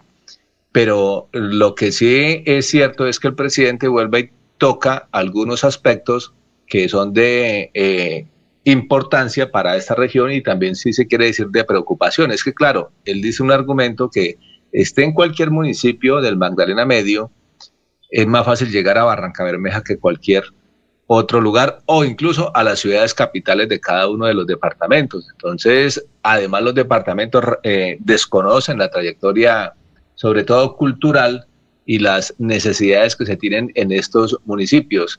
Y ha dado, pues, digamos, esta especie de guiño, habría que esperar a ver qué, eh, qué, propuesta ya realmente real retoman desde la región que pueda ser avalada por el gobierno nacional. Eh, esto, reitero, era, no, es una propuesta nueva, eh, más de 25, 30 años tal vez que la gente lo está proponiendo en esta región, que incluye los departamentos de Santander, Bolívar, Cesar y Antioquia. Y lo había planteado también eh, Petro en campaña. Esperar a ver cómo sigue el desarrollo de esta iniciativa. Entonces la gente está pues hablando sobre esta posibilidad, el departamento del Magdalena Medio. Y por ahí derecho, aprovechando que estuvo el, presidente Petro en, el Magdalena Medio, precisamente en eh, Puerto Huelches también empieza a sonar nuevamente, pues ante las lamentables situaciones que se han presentado por asesinato de líderes e incluso eh, las amenazas contra la familia y el propio alcalde de Puerto Wilches. Eh, allí se han generado pues diferentes conflictos, pues uno, pues el que tiene que ver con fracking, que algunos estaban de acuerdo, otro sector de la población no estaba de acuerdo. Lo cierto es que eh, la gente se está preguntando, ¿serán retaliaciones por el tema de fracking o tienen que ver es con el tema de microtráfico, de narcotráfico que hay en la región, como efectivamente fue el punto clave que se tocó allí en la, en, la, en el Consejo de Seguridad. Pues da cuenta, pues digamos, del mismo Consejo de Seguridad que eh, la preocupación permanente del narcotráfico, el microtráfico, que está inserto en diferentes escenarios de la sociedad y el Magdalena Medio, pues no es la, no es la excepción tampoco, ¿no? Entonces, por eso se lanzó ayer el plan de seguridad contra lo que ahora el gobierno nacional llama el bandas u organizaciones multicrimen, multicrimen, que eh, eh, el daño que le hacen a la sociedad es de, diferentes ángulos y lo llaman así entonces ahora las, las organizaciones multicrimen. Y el gobierno nacional, el, eh, el, presidente Gustavo Petro ha dado la orden incluso de quemar toda la maquinaria que se usa de manera ilegal en minería. Y aquí es bueno también nos apoye el doctor Julio Enrique Avellaneda, porque es que el presidente Petro eh, explicó, dice que, eh, que en la medida en que se logre hacer una interdicción, utilizó mucho ese término, interdicción eficaz en el territorio, se va a reducir el número de víctimas y el tráfico de cocaína. Pero reiteró mucho ese, término, ¿no? Interdicción. ¿Qué implica interdicción? doctor, Julio, eh, ¿doctor Julio está ahí? Doctor Julio. Vamos Alfonso. Sí, doctor Julio. Es que eh, Sabino le hace una pregunta. Sabino, ahí está el doctor Julio.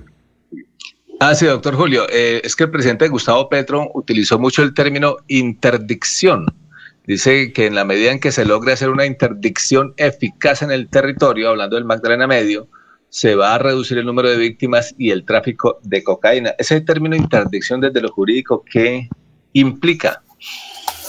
No, eh, básicamente en términos jurídicos, en el mundo judicial, la expresión interdicción eh, alude al proceso mediante el cual eh, se coloca en situación de incapacidad a, una persona. Es una decisión que tiene que adoptar un juez. ¿no? Yo no sé exactamente si, si el vocablo utilizado por el presidente aluda en particular a ello, pero yo creería más bien que lo que se trata es que haya una intervención, ¿no? Más que una interdicción como tal.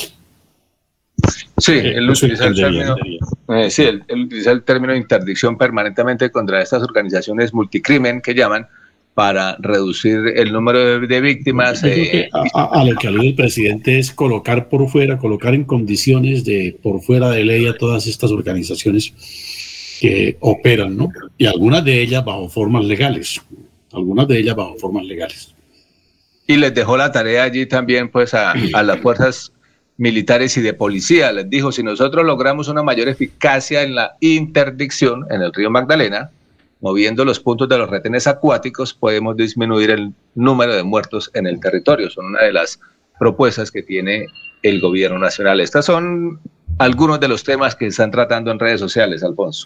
Muy bien, gracias. Pero Sabino, sí. Sabino, señor.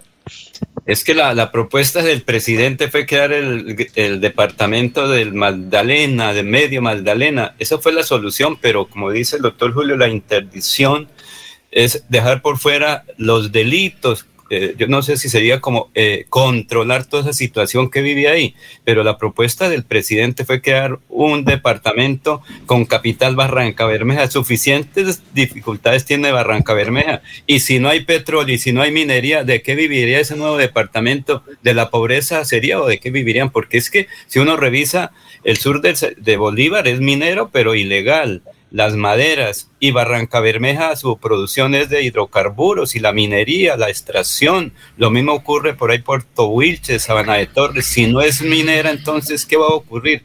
¿Con qué van a vivir? Porque eso no vive, eh, un departamento no, no vive ahí de ilusiones, de estampitas por ahí de un santo. Además de que el petróleo es de carácter nacional, ¿no? Ecopetrol es una empresa nacional ahí no tiene nada que ver el municipio. Sí, es un reto. No, sí, pero, ¿quién paga los impuestos en Barranca? Ecopetrol. ¿Quién, ¿Dónde está la refinería? En Barranca. Entonces, Barranca Bermeja se mueve y su economía por ahora es frente a la producción de hidrocarburos. Si no existe, la economía de Barranca se cae en su totalidad. Ya, eso es lo que quiere decir don Laurencio. Tranquilo. Eh, eh, Sabino, siga.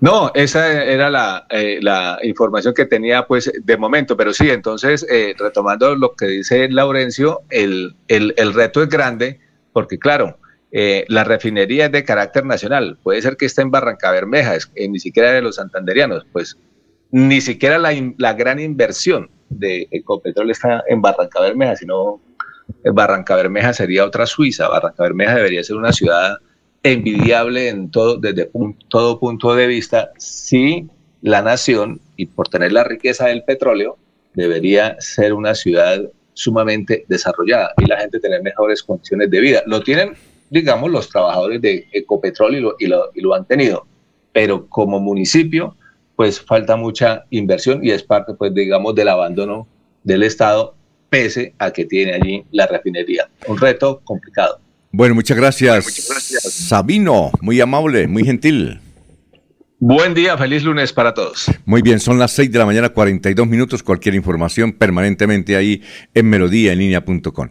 Bueno, un oyente, varios oyentes eh, nos han escrito y, y, han hablado sobre el nivel de sicariato que está en el área metropolitana. Esta madrugada fue asesinada uh, una joven también dispararon contra el compañero que iba en la moto.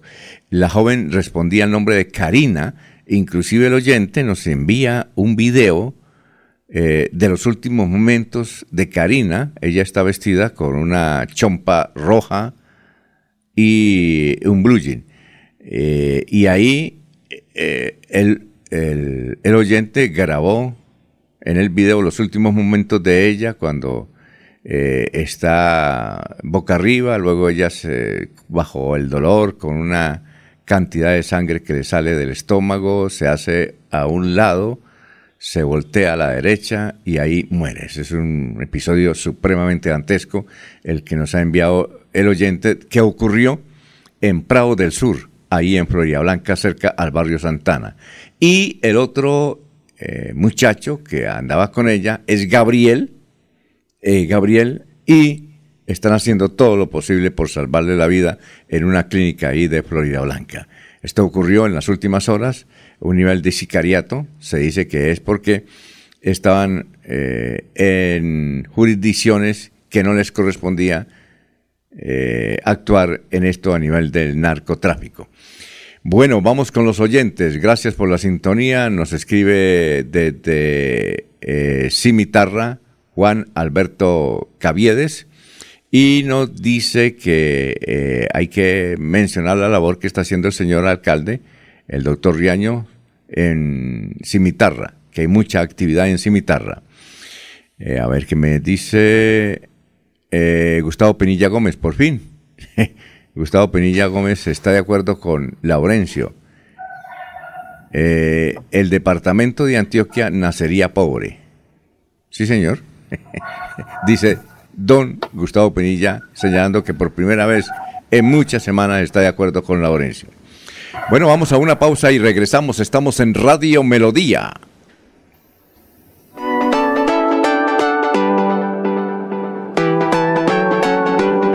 Melodía, Melodía, Radio Sin Fronteras. Escúchenos en cualquier lugar del mundo. Melodíaenlínea.com es nuestra página web. Melodíaenlínea.com. Señal para todo el mundo. Señal para todo el mundo. Radio sin límites. Radio sin fronteras. Radio Melodía, la que manda en sintonía. ¿Sabías que en Financiera como Ultrasan tus ahorros y aportes van sumando? ¿Sumando qué? ¡Sumando beneficios! Incrementa el saldo de tus ahorros y aportes y disfruta sin costo cuota de manejo en la tarjeta débito, retiros gratis en cajeros automáticos nacionales y mucho más. No esperes más. Disfruta más beneficios con Financiera como Ultrasan. Escucha Últimas Noticias por Radio Melodía. Últimas Noticias por Radio Melodía, la que manda en sintonía. Ya son las 6 de la mañana, 46 minutos. María Fernanda Cabal, senadora del Centro Democrático, concedió ayer una entrevista de más de una hora a la revista Semana. Cuando le preguntaron por Rodolfo Hernández, la doctora María Fernanda Cabal dijo lo siguiente.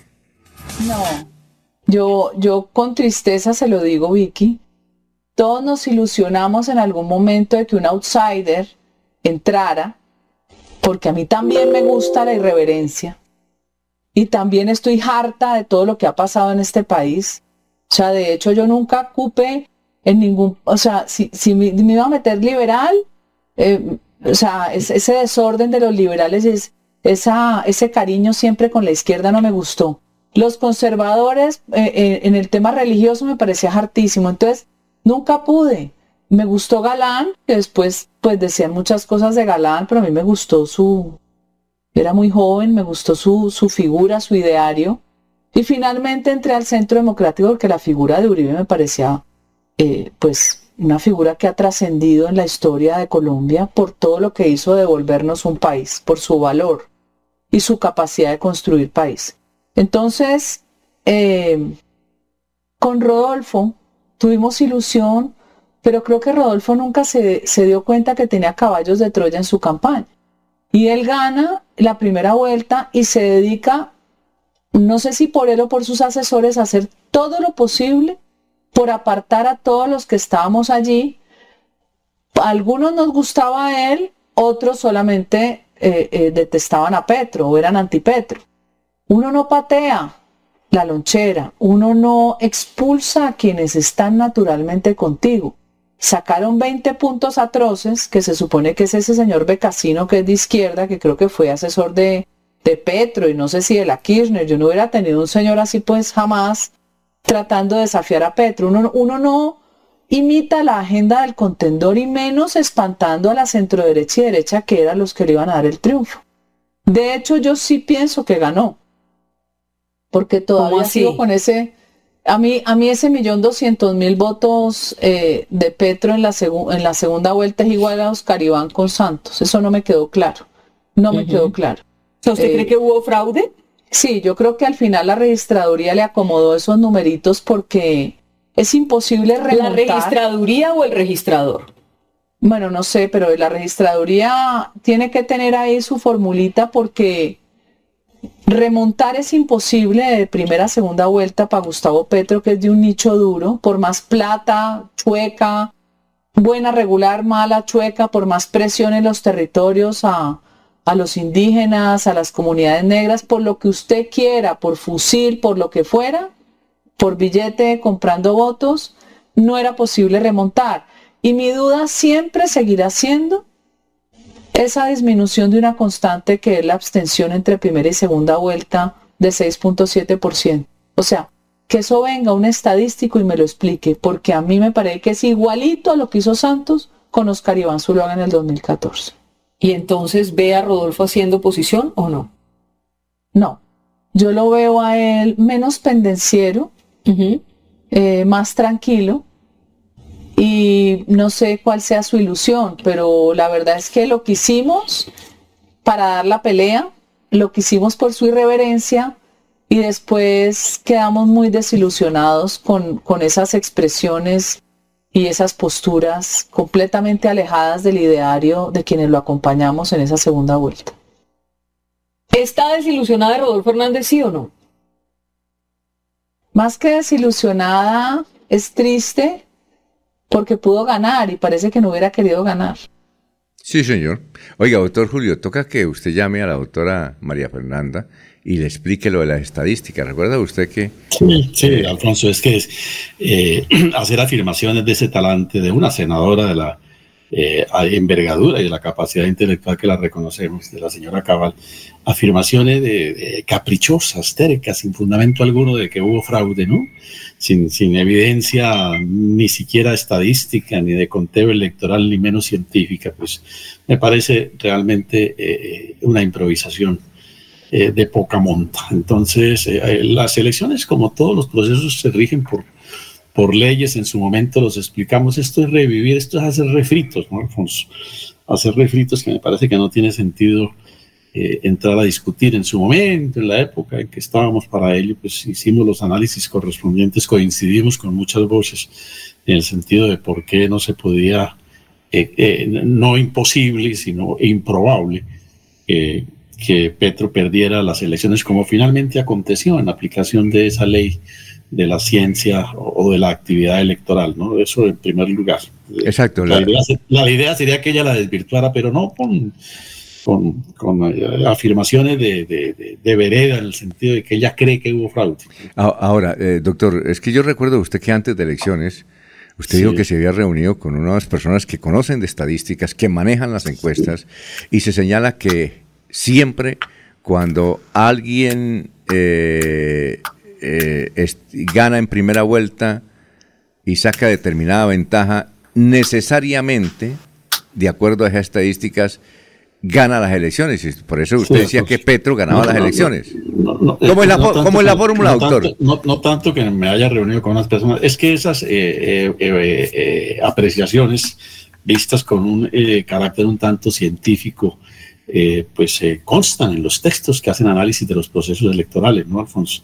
Entonces, pues por eso fue que en su momento dijimos, con fundamento en esa, en esa consideración hecha por cientistas políticos que pues que no era fácil que Petro perdiera en segunda vuelta, como efectivamente aconteció. ¿Y cómo es la fórmula, doctor? ¿Cómo es la forma que usted le explicó? La fórmula, Alfonso, es que cuando en primera vuelta el candidato mayoritario obtiene sobre el segundo una, más del 40, saca más del 40% y obtiene una ventaja de más del 10%, es improbable, altamente improbable que pierda en segunda vuelta. Y eso se vio en este proceso electoral. Ahora, si uno hace las cuentas de que simplemente mecánica de votos, eh, de qué ocurrió, pues qué fue lo que obtuvo, obtuvo Rodolfo Hernández. Los 5 millones que sacó en primera vuelta, más los otros 5 millones de lo que sacó el doctor Federico Gutiérrez. Ahí está, no era más, que no sumó un solo voto. No sumó un solo voto, porque como lo señalan sus propios amigos, como la doctora Cabal, pues en la segunda vuelta se equivocó, en esas tres semanas cometió errores que no le permitieron conseguir un solo voto. Mientras que el otro candidato, pues por supuesto, se dedicó, como fuimos testigos en el país, de eh, desarrollar una acción que le permitió llegar a sectores a los que no se había llegado. Eso simplemente. Y como usted lo señaló, que en varios países Inclusive cuando ocurre eso de que un candidato saca más del 40% y una diferencia del 10% sobre el segundo, pues no hay segunda vuelta, ¿cierto? No hay, no hay lugar a segunda vuelta. Si hay países que han aprobado, Argentina creo que está en ese orden de ideas, hay algunos otros países que han aprobado eh, eso, porque es que se torna eh, innecesario. Para algo tiene que servir la ciencia, y en este caso la ciencia o los análisis de carácter político con perfil eh, científico, ¿no? Pues, ¿Para qué repetir? Eh, un proceso electoral en ese, en ese orden de cosas. Entonces, cuando haya oportunidad, doctor, que venga ella a la cabal, hablamos y usted le recuerda ese datico. Sí, porque dice, quiero que alguien me explique. Entonces, ahí le explicamos, doctor Julio Enrique. Bueno. es, altamente contradictoria, ¿no? Al comienzo dice que hubo fraude, al segundo dice que fue que Rodolfo no quiso ganar. Exactamente. Entonces uno, no sabe a ciencia cierta finalmente cuál es el parecer de la señora Cabal. Bueno, eh, noticias, don Eliezer, son las 6 y 55, estamos en Radio Melodía. Tengo una noticia que es como una bahía en toda esta información política de la mañana, don Alfonso, y es la presencia eh, la semana pasada aquí en Antioquia de nuestra selección eh, femenina sub-17 de baloncesto. Acudí con mi compañera Luz Marina al Coliseo de Itagüí con eh, la esperanza que íbamos a conseguir el título a expensas de nuestro eh, buen desarrollo, de nuestro buen comportamiento deportivo frente a Antioquia, pero Antioquia nos ganó el campeonato sub-17. En el tercer cuarto los tuvimos a tiro, los tuvimos a tres puntos, eh, y ahí como que la ilusión para mí creció, pero no, al final Antioquia nos doblegó en el último cuarto y nos ganó el partido en la categoría sub-17 hablé con Julio Rueda, que es el técnico, ya eh, un poco eh, frío después del acaloramiento del partido, de la euforia del compromiso, y hablé con Julio, que es el técnico de las chicas del Sub-17, y esta fue la entrevista que me concedió en ese escenario, en el Coliseo, en el nuevo Coliseo, en la nueva unidad deportiva maravillosa que tiene el municipio de Itagüí. Julio, le saludamos de Radio Melodía de Bucaramanga. Eh, buena final. Creo que un tercer cuarto espectacular, los tuvimos a tiro. Eh, háblenos un poco sobre el desarrollo de este partido en el cual caemos con eh, Antioquia obteniendo el subtítulo para Santander. Bueno, esto es, esto es, una, es una batalla así, ya venimos de ganándole eh, del sub-14 Antioquia. Hace cuatro meses le habíamos ganado el sub-18, igual. Y pues ahorita teníamos la esperanza de, de, marcar el sub-17, pero cometimos errores en el primer y segundo cuarto que eso se ve reflejado al final. Y en el tercer cuarto remontamos el partido, lo tuvimos ahí, pero hubo dos, hubo dos momentos que, que favorecieron a ellos y no supimos contrarrestarlos y, y, ahí se nos prácticamente se nos va el partido, pero el partido no se pierde ahí en esos dos momentos, el partido se pierde desde el comienzo porque cometemos errores, fallamos algunos libres y de todas formas es una categoría de formación y, y como estamos ahorita Santander es una potencia ahorita en basquetbol femenino y hay que seguir adelante. ¿Qué nos falló Julio, la parte física o la cabeza? ¿Qué nos falló? Yo creo que más la cabeza, porque la parte física eh, el equipo pues le ha tocado que jugar un partido más, eh, venimos de un periplo, han estado descansadas, pero como todo, en esos momentos las chicas tienen su experiencia, así como el otro equipo también cometió muchos errores, pues nosotros no supimos capitalizar el momento que era justo cuando ellas cometieron los errores y después nos cobraron y, y ahí nos ganaron prácticamente. ¿Cuánto tiempo lleva trabajando con este grupo? Este grupo tiene aproximadamente cuatro años de estar trabajando conmigo. Eh, es un proceso que viene eh, la mitad, la base es sub 15 todavía. Y tenemos, tenemos ahí todavía mucho por recorrer. Niñas de clubes de Bucaramanga, de, sí, hay algunos de clubes. ¿O hay eh, vistazo a, la, a, los municipios? ¿Hay algo de, hay algo de provincia? Hay dos de niñas de Barranca, hay dos niñas de Barranca, Club Santamontes, Comuneros de Club Caneros, prácticamente son los que están alimentando ahorita esas elecciones. La satisfacción total sería haber obtenido el título, pero no se va inconforme. Sí, claro, pues venimos ratificando más, nos faltaba este, porque el año pasado también lo perdimos en Bucaramanga con, con, con, con otro equipo por dos puntos, pero bueno, estamos siempre ahí de protagonistas hasta la final y, y eso es lo más importante.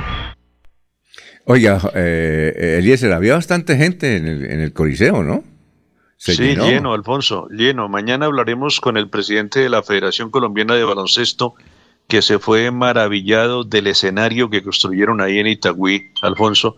Es un escenario que tiene cancha de fútbol, que tiene eh, eh, gimnasios, que tiene piscinas, que tiene coliseo de baloncesto. Extraordinario escenario construido en los últimos, eh, tal vez en el último año, lo han terminado aquí en el municipio de Itagüí, Alfonso. Buena cantidad de público. Sí, el, eh, es decir, eh, el evento fue transmitido por algún um, medio.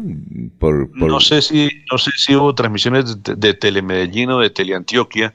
Ahí estaban los medios antioqueños, pero no no no no estoy seguro, Alfonso. No no le seguí como estábamos de ferias, pues estábamos en otro cuento, Alfonso. Ah, muy bien, perfecto. Bueno, muchas gracias, Eliezer, muy amable, muy gentil. Eh, son las 6 de la mañana, 59 minutos. Antes de irnos, eh, doctor Julio, antes de irnos, porque ya está Diego ahí, es que el, doctor Juan Carlos Echeverri, que fue presidente de Ecopetrol, dice que aquí, ¿por qué se ataca la minería? Y porque dice lo siguiente, dice, el celular y el computador, donde gestionamos todo el día, están construidos con base en componentes de cuarzo, sílice, cobre, aluminio, zinc, hierro y níquel.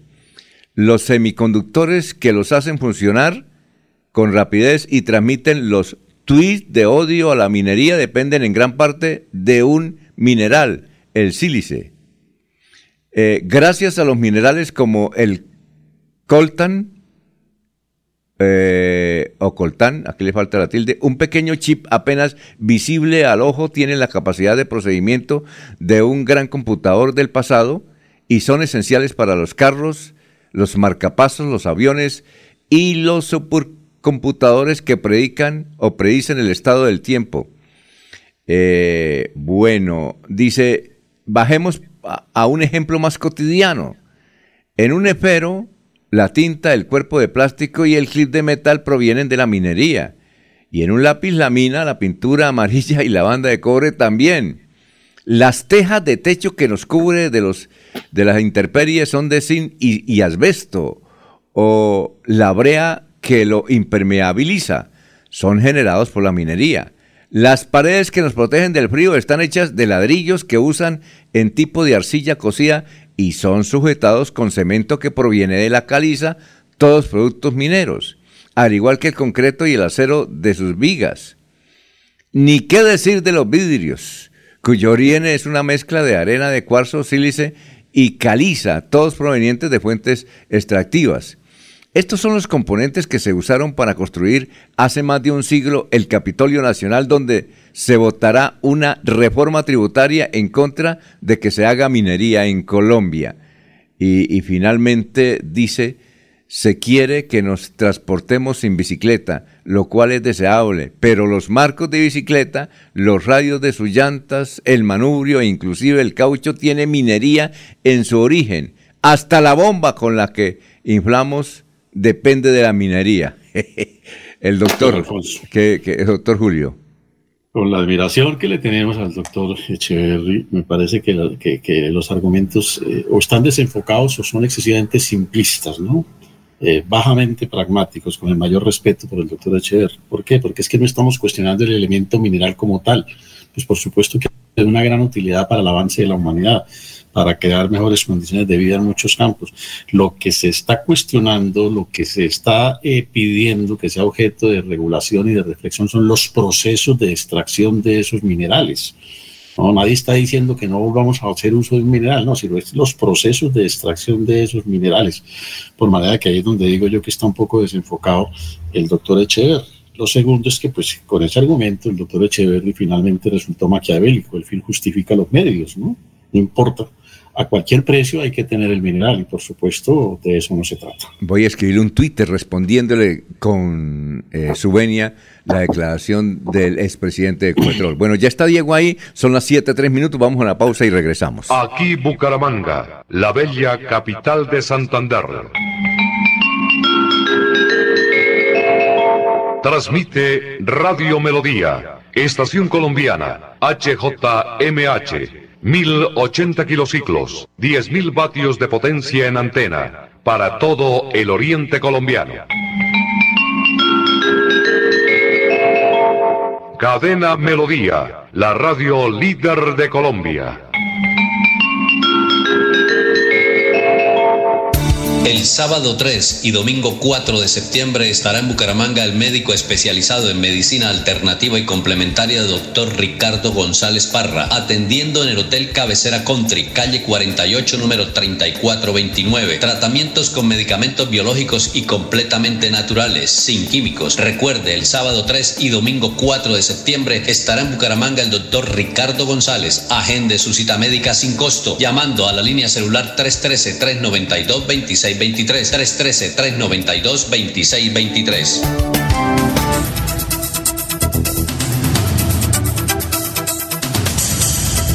Bueno, son las 7 de la mañana, 4 minutos. Eh, Yolanda Martínez nos escribe desde el barrio Brisas. Dice, estamos en sintonía desde las 5 de la mañana. Muy preocupada por ese nivel de sicariato en el área metropolitana.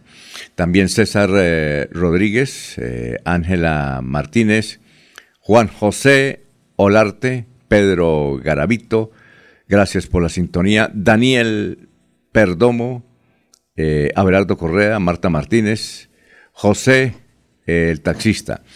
Bien, 7-5, desde Estados Unidos, Orlando, tenga usted muy buenos días. Don Diego J. Galvis, ¿cómo se encuentra? Alfonso, buenos días, ¿cómo está? Muy bien, ¿qué ha habido? Muy bien, señor, muy bien. Aquí arrancando semana con juicio, como siempre, a trabajar y a aportar. Ah, bueno. es lo importante. Muy bien. Perfecto. ¿Cuál es el tema de hoy? Alfonso, hoy le quiero hablar de una ciudad.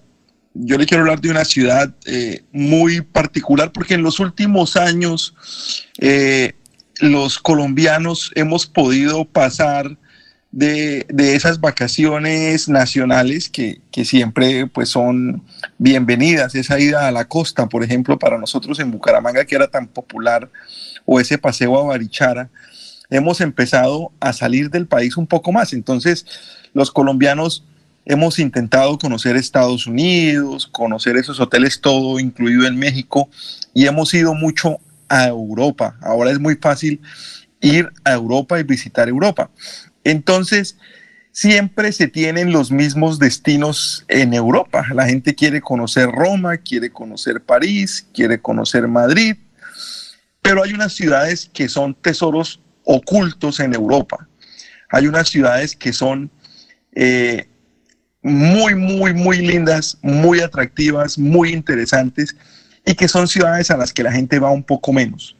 Esas ciudades son, por ejemplo, Brujas en Bélgica, que se considera una de las ciudades más lindas de Europa, o por ejemplo Reykjavik en Islandia, los más atrevidos y que no le tienen tanto miedo al frío pueden visitar ese tipo de ciudades, o esta ciudad de la que yo le voy a hablar, Alfonso, la ciudad de Estambul.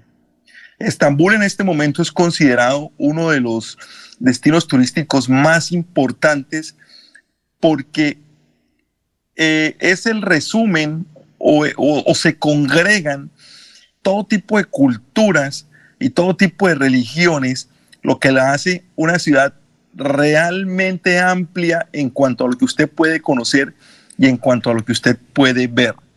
Estambul también se llamó Bizancio y también se llamó Constantinopla. Estambul no es la capital de Turquía, la capital de Turquía es Ankara, pero definitivamente es la ciudad más importante de Turquía, es la más poblada, es la más poblada de Europa, con 15 millones de habitantes.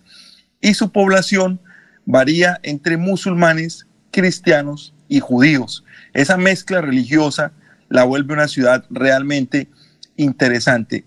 Estambul es una ciudad que está ubicada en dos continentes.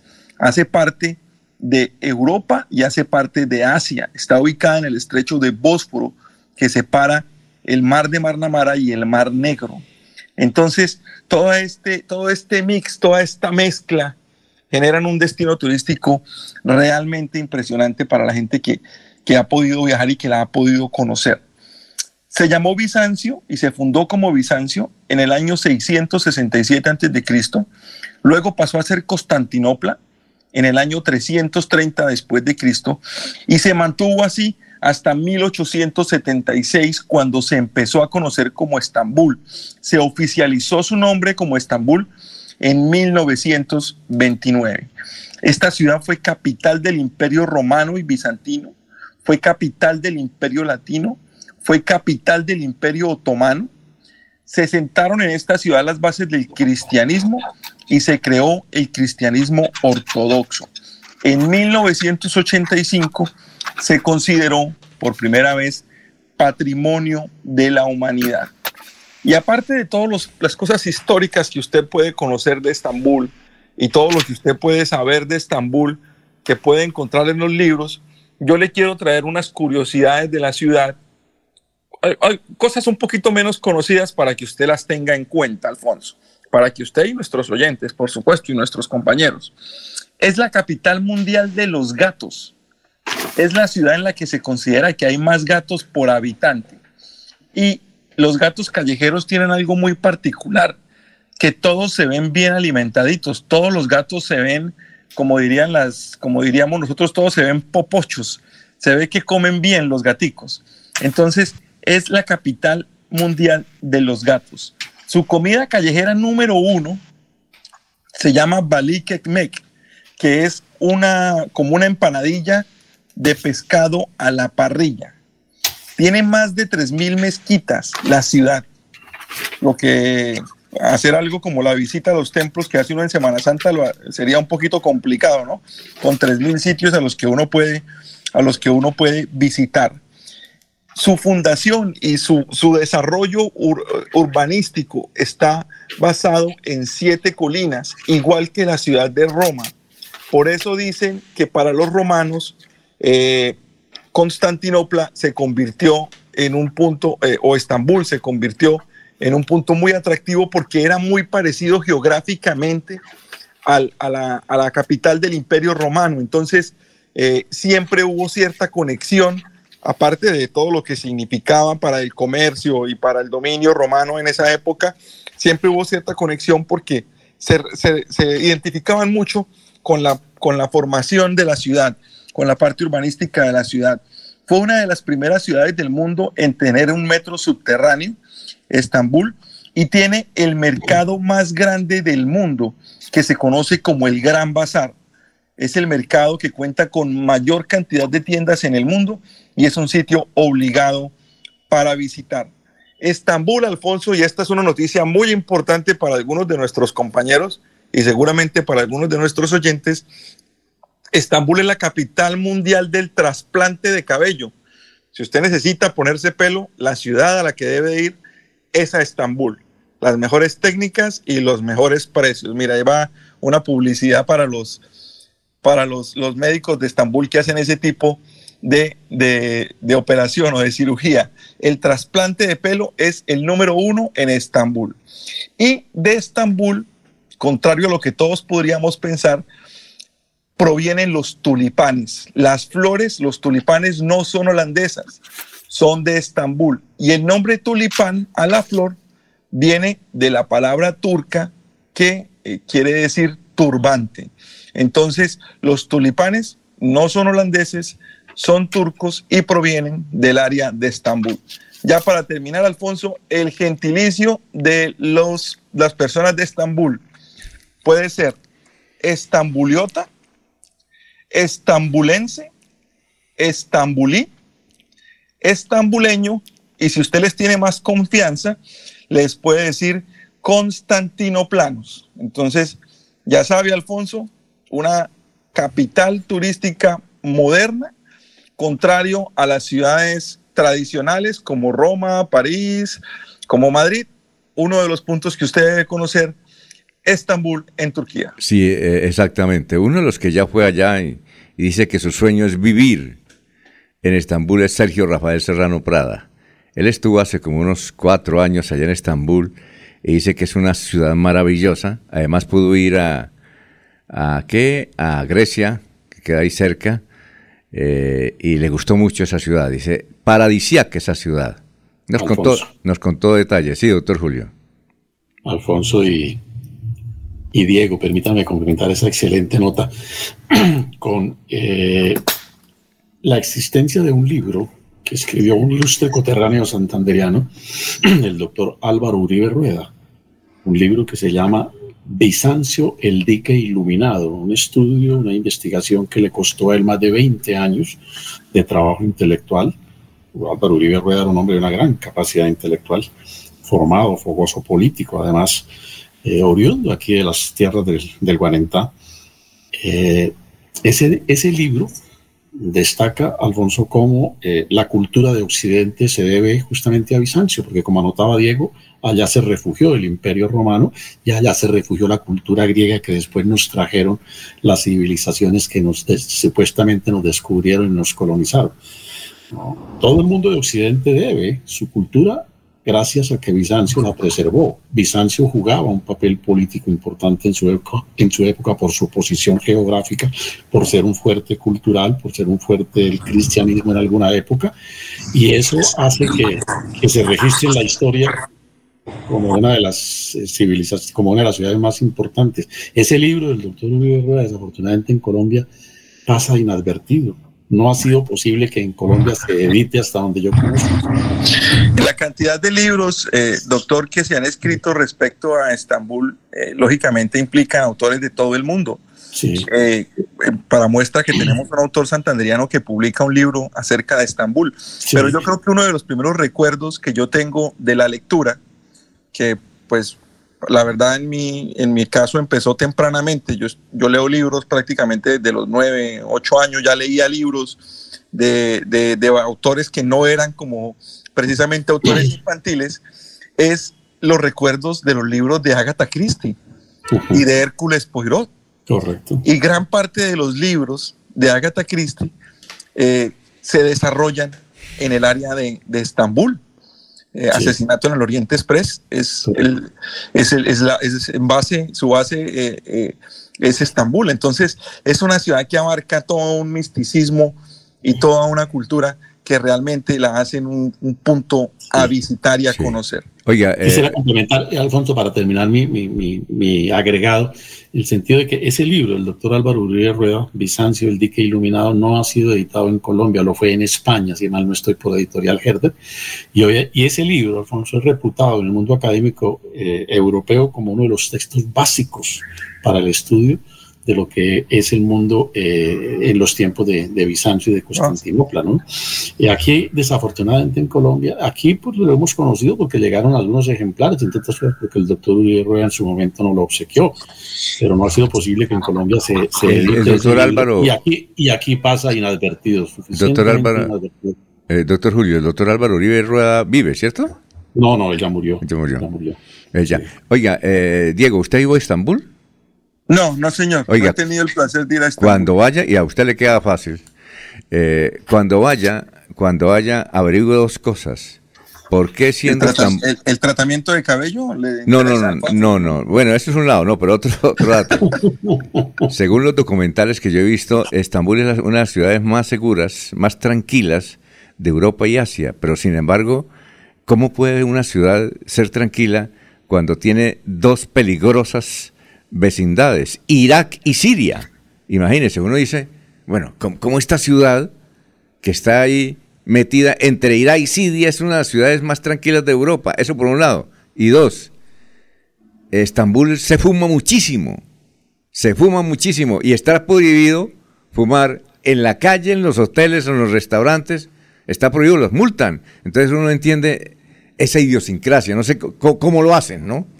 Debe ser una cuestión cultural, ¿no? Debe ser una cuestión de, la población como tal. Tanto, tanto el pacifismo que usted menciona, como la, tranquilidad que usted menciona, como, lo, como la costumbre de fumar, ¿no? Debe ser muy, muy inherente al, al, tipo de, persona, al individuo, más que a la ubicación geográfica o, o más que a la ley. Pero, pero voy a intentar averiguar algo más porque me parece curioso que siendo eh, una de las capitales de, de, los fumadores, pues, una de las ciudades en las que más se fuma esté prohibido. Porque también creo que culturalmente para los turcos eh, el, el, el, cigarrillo y, y, ese tipo de, de vapeadores antiguos, no como los que tenemos ahora electrónicos, eh, hacen parte, hacen una parte muy fuerte de su cultura. Tengo que averiguar un poco más. Pero bueno, cuando pueda ir a Estambul, les contaré. Y además ahí que usted vive en Estados Unidos y, por ejemplo, en Argentina los, los cigarrillos y en Chile más, más cotizados son los cigarrillos turcos. Oye, otra cosa, y eso de que, ¿por qué una ciudad tan tranquila con esos dos vecinos ahí? Imagínense, Irak y Siria. Nada más y nada menos, ¿no? Debe, pensar que no puede hacer mucho porque se le viene un problema encima, ¿no? bueno, muchas gracias, Diego. Ha sido excelente nota. compañeros, que tengan un buen día y nos escuchamos mañana. Son las 7:19. La radio es vida. La radio es optimismo y esperanza. La radio fue primero. La radio fue ayer, es hoy y será mañana. La radio, tu compañía de siempre. Somos la radio, somos la radio. Y hoy como siempre, entramos en tu casa porque somos parte de tu familia en esta lucha por la vida. Con Radio Melodía y últimas noticias, quédate en casa. Hay más noticias. Muchas noticias, muchas noticias en Melodía 1080 AM. Enrique Ordóñez Montañés está en Últimas Noticias de Radio Melodía, 1080 AM. Bueno, son las 7 de la mañana, 20 minutos. Al profesor Enrique Ordóñez les decimos muchas gracias, buenos días. Y pregunta Nora Pacheco. Uy, nos tiene una, dos, tres, cuatro. Doctora Nora Pacheco desea conocer el significado de algunas expresiones latinas muy utilizadas. Lapsus lingui, lapsus calami, lapsus de tiempo, estatus. Entonces la primera, doctor, eh, profesor, lapsus lingui. Muy buenos días, Alfonso y oyentes de Últimas Noticias. Claro, doña Nora, con mucho gusto le damos respuesta a la inquietud que tiene usted sobre las expresiones latinas. La más conocida, pues, eh, en todo, en, todo el territorio colombiano es laxus lingüe. Eh, ¿Qué es un laxus lingüe? Un laxus lingüe es el error que se comete eh, por descuido al hablar. Cuando uno se descuida y está hablando así y de pronto decimos se me fue la paloma, entonces comete un laxus lingüe, como el saludo que le hizo el presidente Guillermo Valencia al, presidente Charles de Gaulle, que dijo ¡Viva España! cuando tenía que decir ¡Viva Francia! eh, un artista que estaba en Cartagena en el reinado y se presentó y saludó a los bolivianos. En lugar de decir viva, saludo a los colombianos, salió, saludó a los bolivianos. Ellos son eh, Laxus Lingüe. Ayer veíamos en el noticiero de, del TRO un Laxus Lingüe de la secretaria de Educación. Pero ¿De Santander? De Santander, sí, pues dijo dijo que habían habían eh, eh, dijo que abrimos, eh, perdón, hemos abrido, hemos abrido. ¿Ah, sí? Hemos abrido, sí, pero son errores, ella soltó la risa inmediatamente y eso Ah, pues hace pues que todo el mundo se equivoca en cualquier momento y ella se reía pero tremendamente. Hemos decir, abrido. Se dio cuenta del error. El error del laxus es cuando la persona no no no no lo hace notar y sigue normalmente. Entonces ahí sí pasa por ignorante, pero cuando uno se da cuenta del error y lo corrige, entonces no, no tiene nada que ver. Pero eso es el laxus lingüe. Hay también el laxus calami, ¿no? Eh, Alfonso, creo Sí. que es el otro que pregunta doña Sí, el lapsus calami. Pues laxus calami es el error que se comete al escribir. Cuando usted escribe una palabra por otra, por ejemplo, cuando usted escribe, comete el error de ortografía escribiendo, por ejemplo, viento con B en lugar de escribirlo con V, o escribe eh, eh, chulo sin H, pues comete un error al escribir, eso se llama laxus calami. Eh, d- eh, profesor, en, en Barranquilla, por ahí vi en un, un Twitter, en Barranquilla hay un canal que se llama CTV Barranquilla, canal de televisión muy, muy, muy importante en Barranquilla, y, colo- y colocaron concejal con S. ¿Qué tal? ¿Eso será lapsus calami? Eso es un error de ortografía y laxus calami. bueno, ¿Cuál y el la lapso de tiempo, y el lapso de tiempo, Bueno, laxo, laxo de tiempo, eh, al laxo de tiempo no se le puede dar un valor temporal. Y para entrar en confusiones debe emplearse, o para no entrar en confusiones debe emplearse mejor laxo solo, mm, para referirse al espacio de tiempo.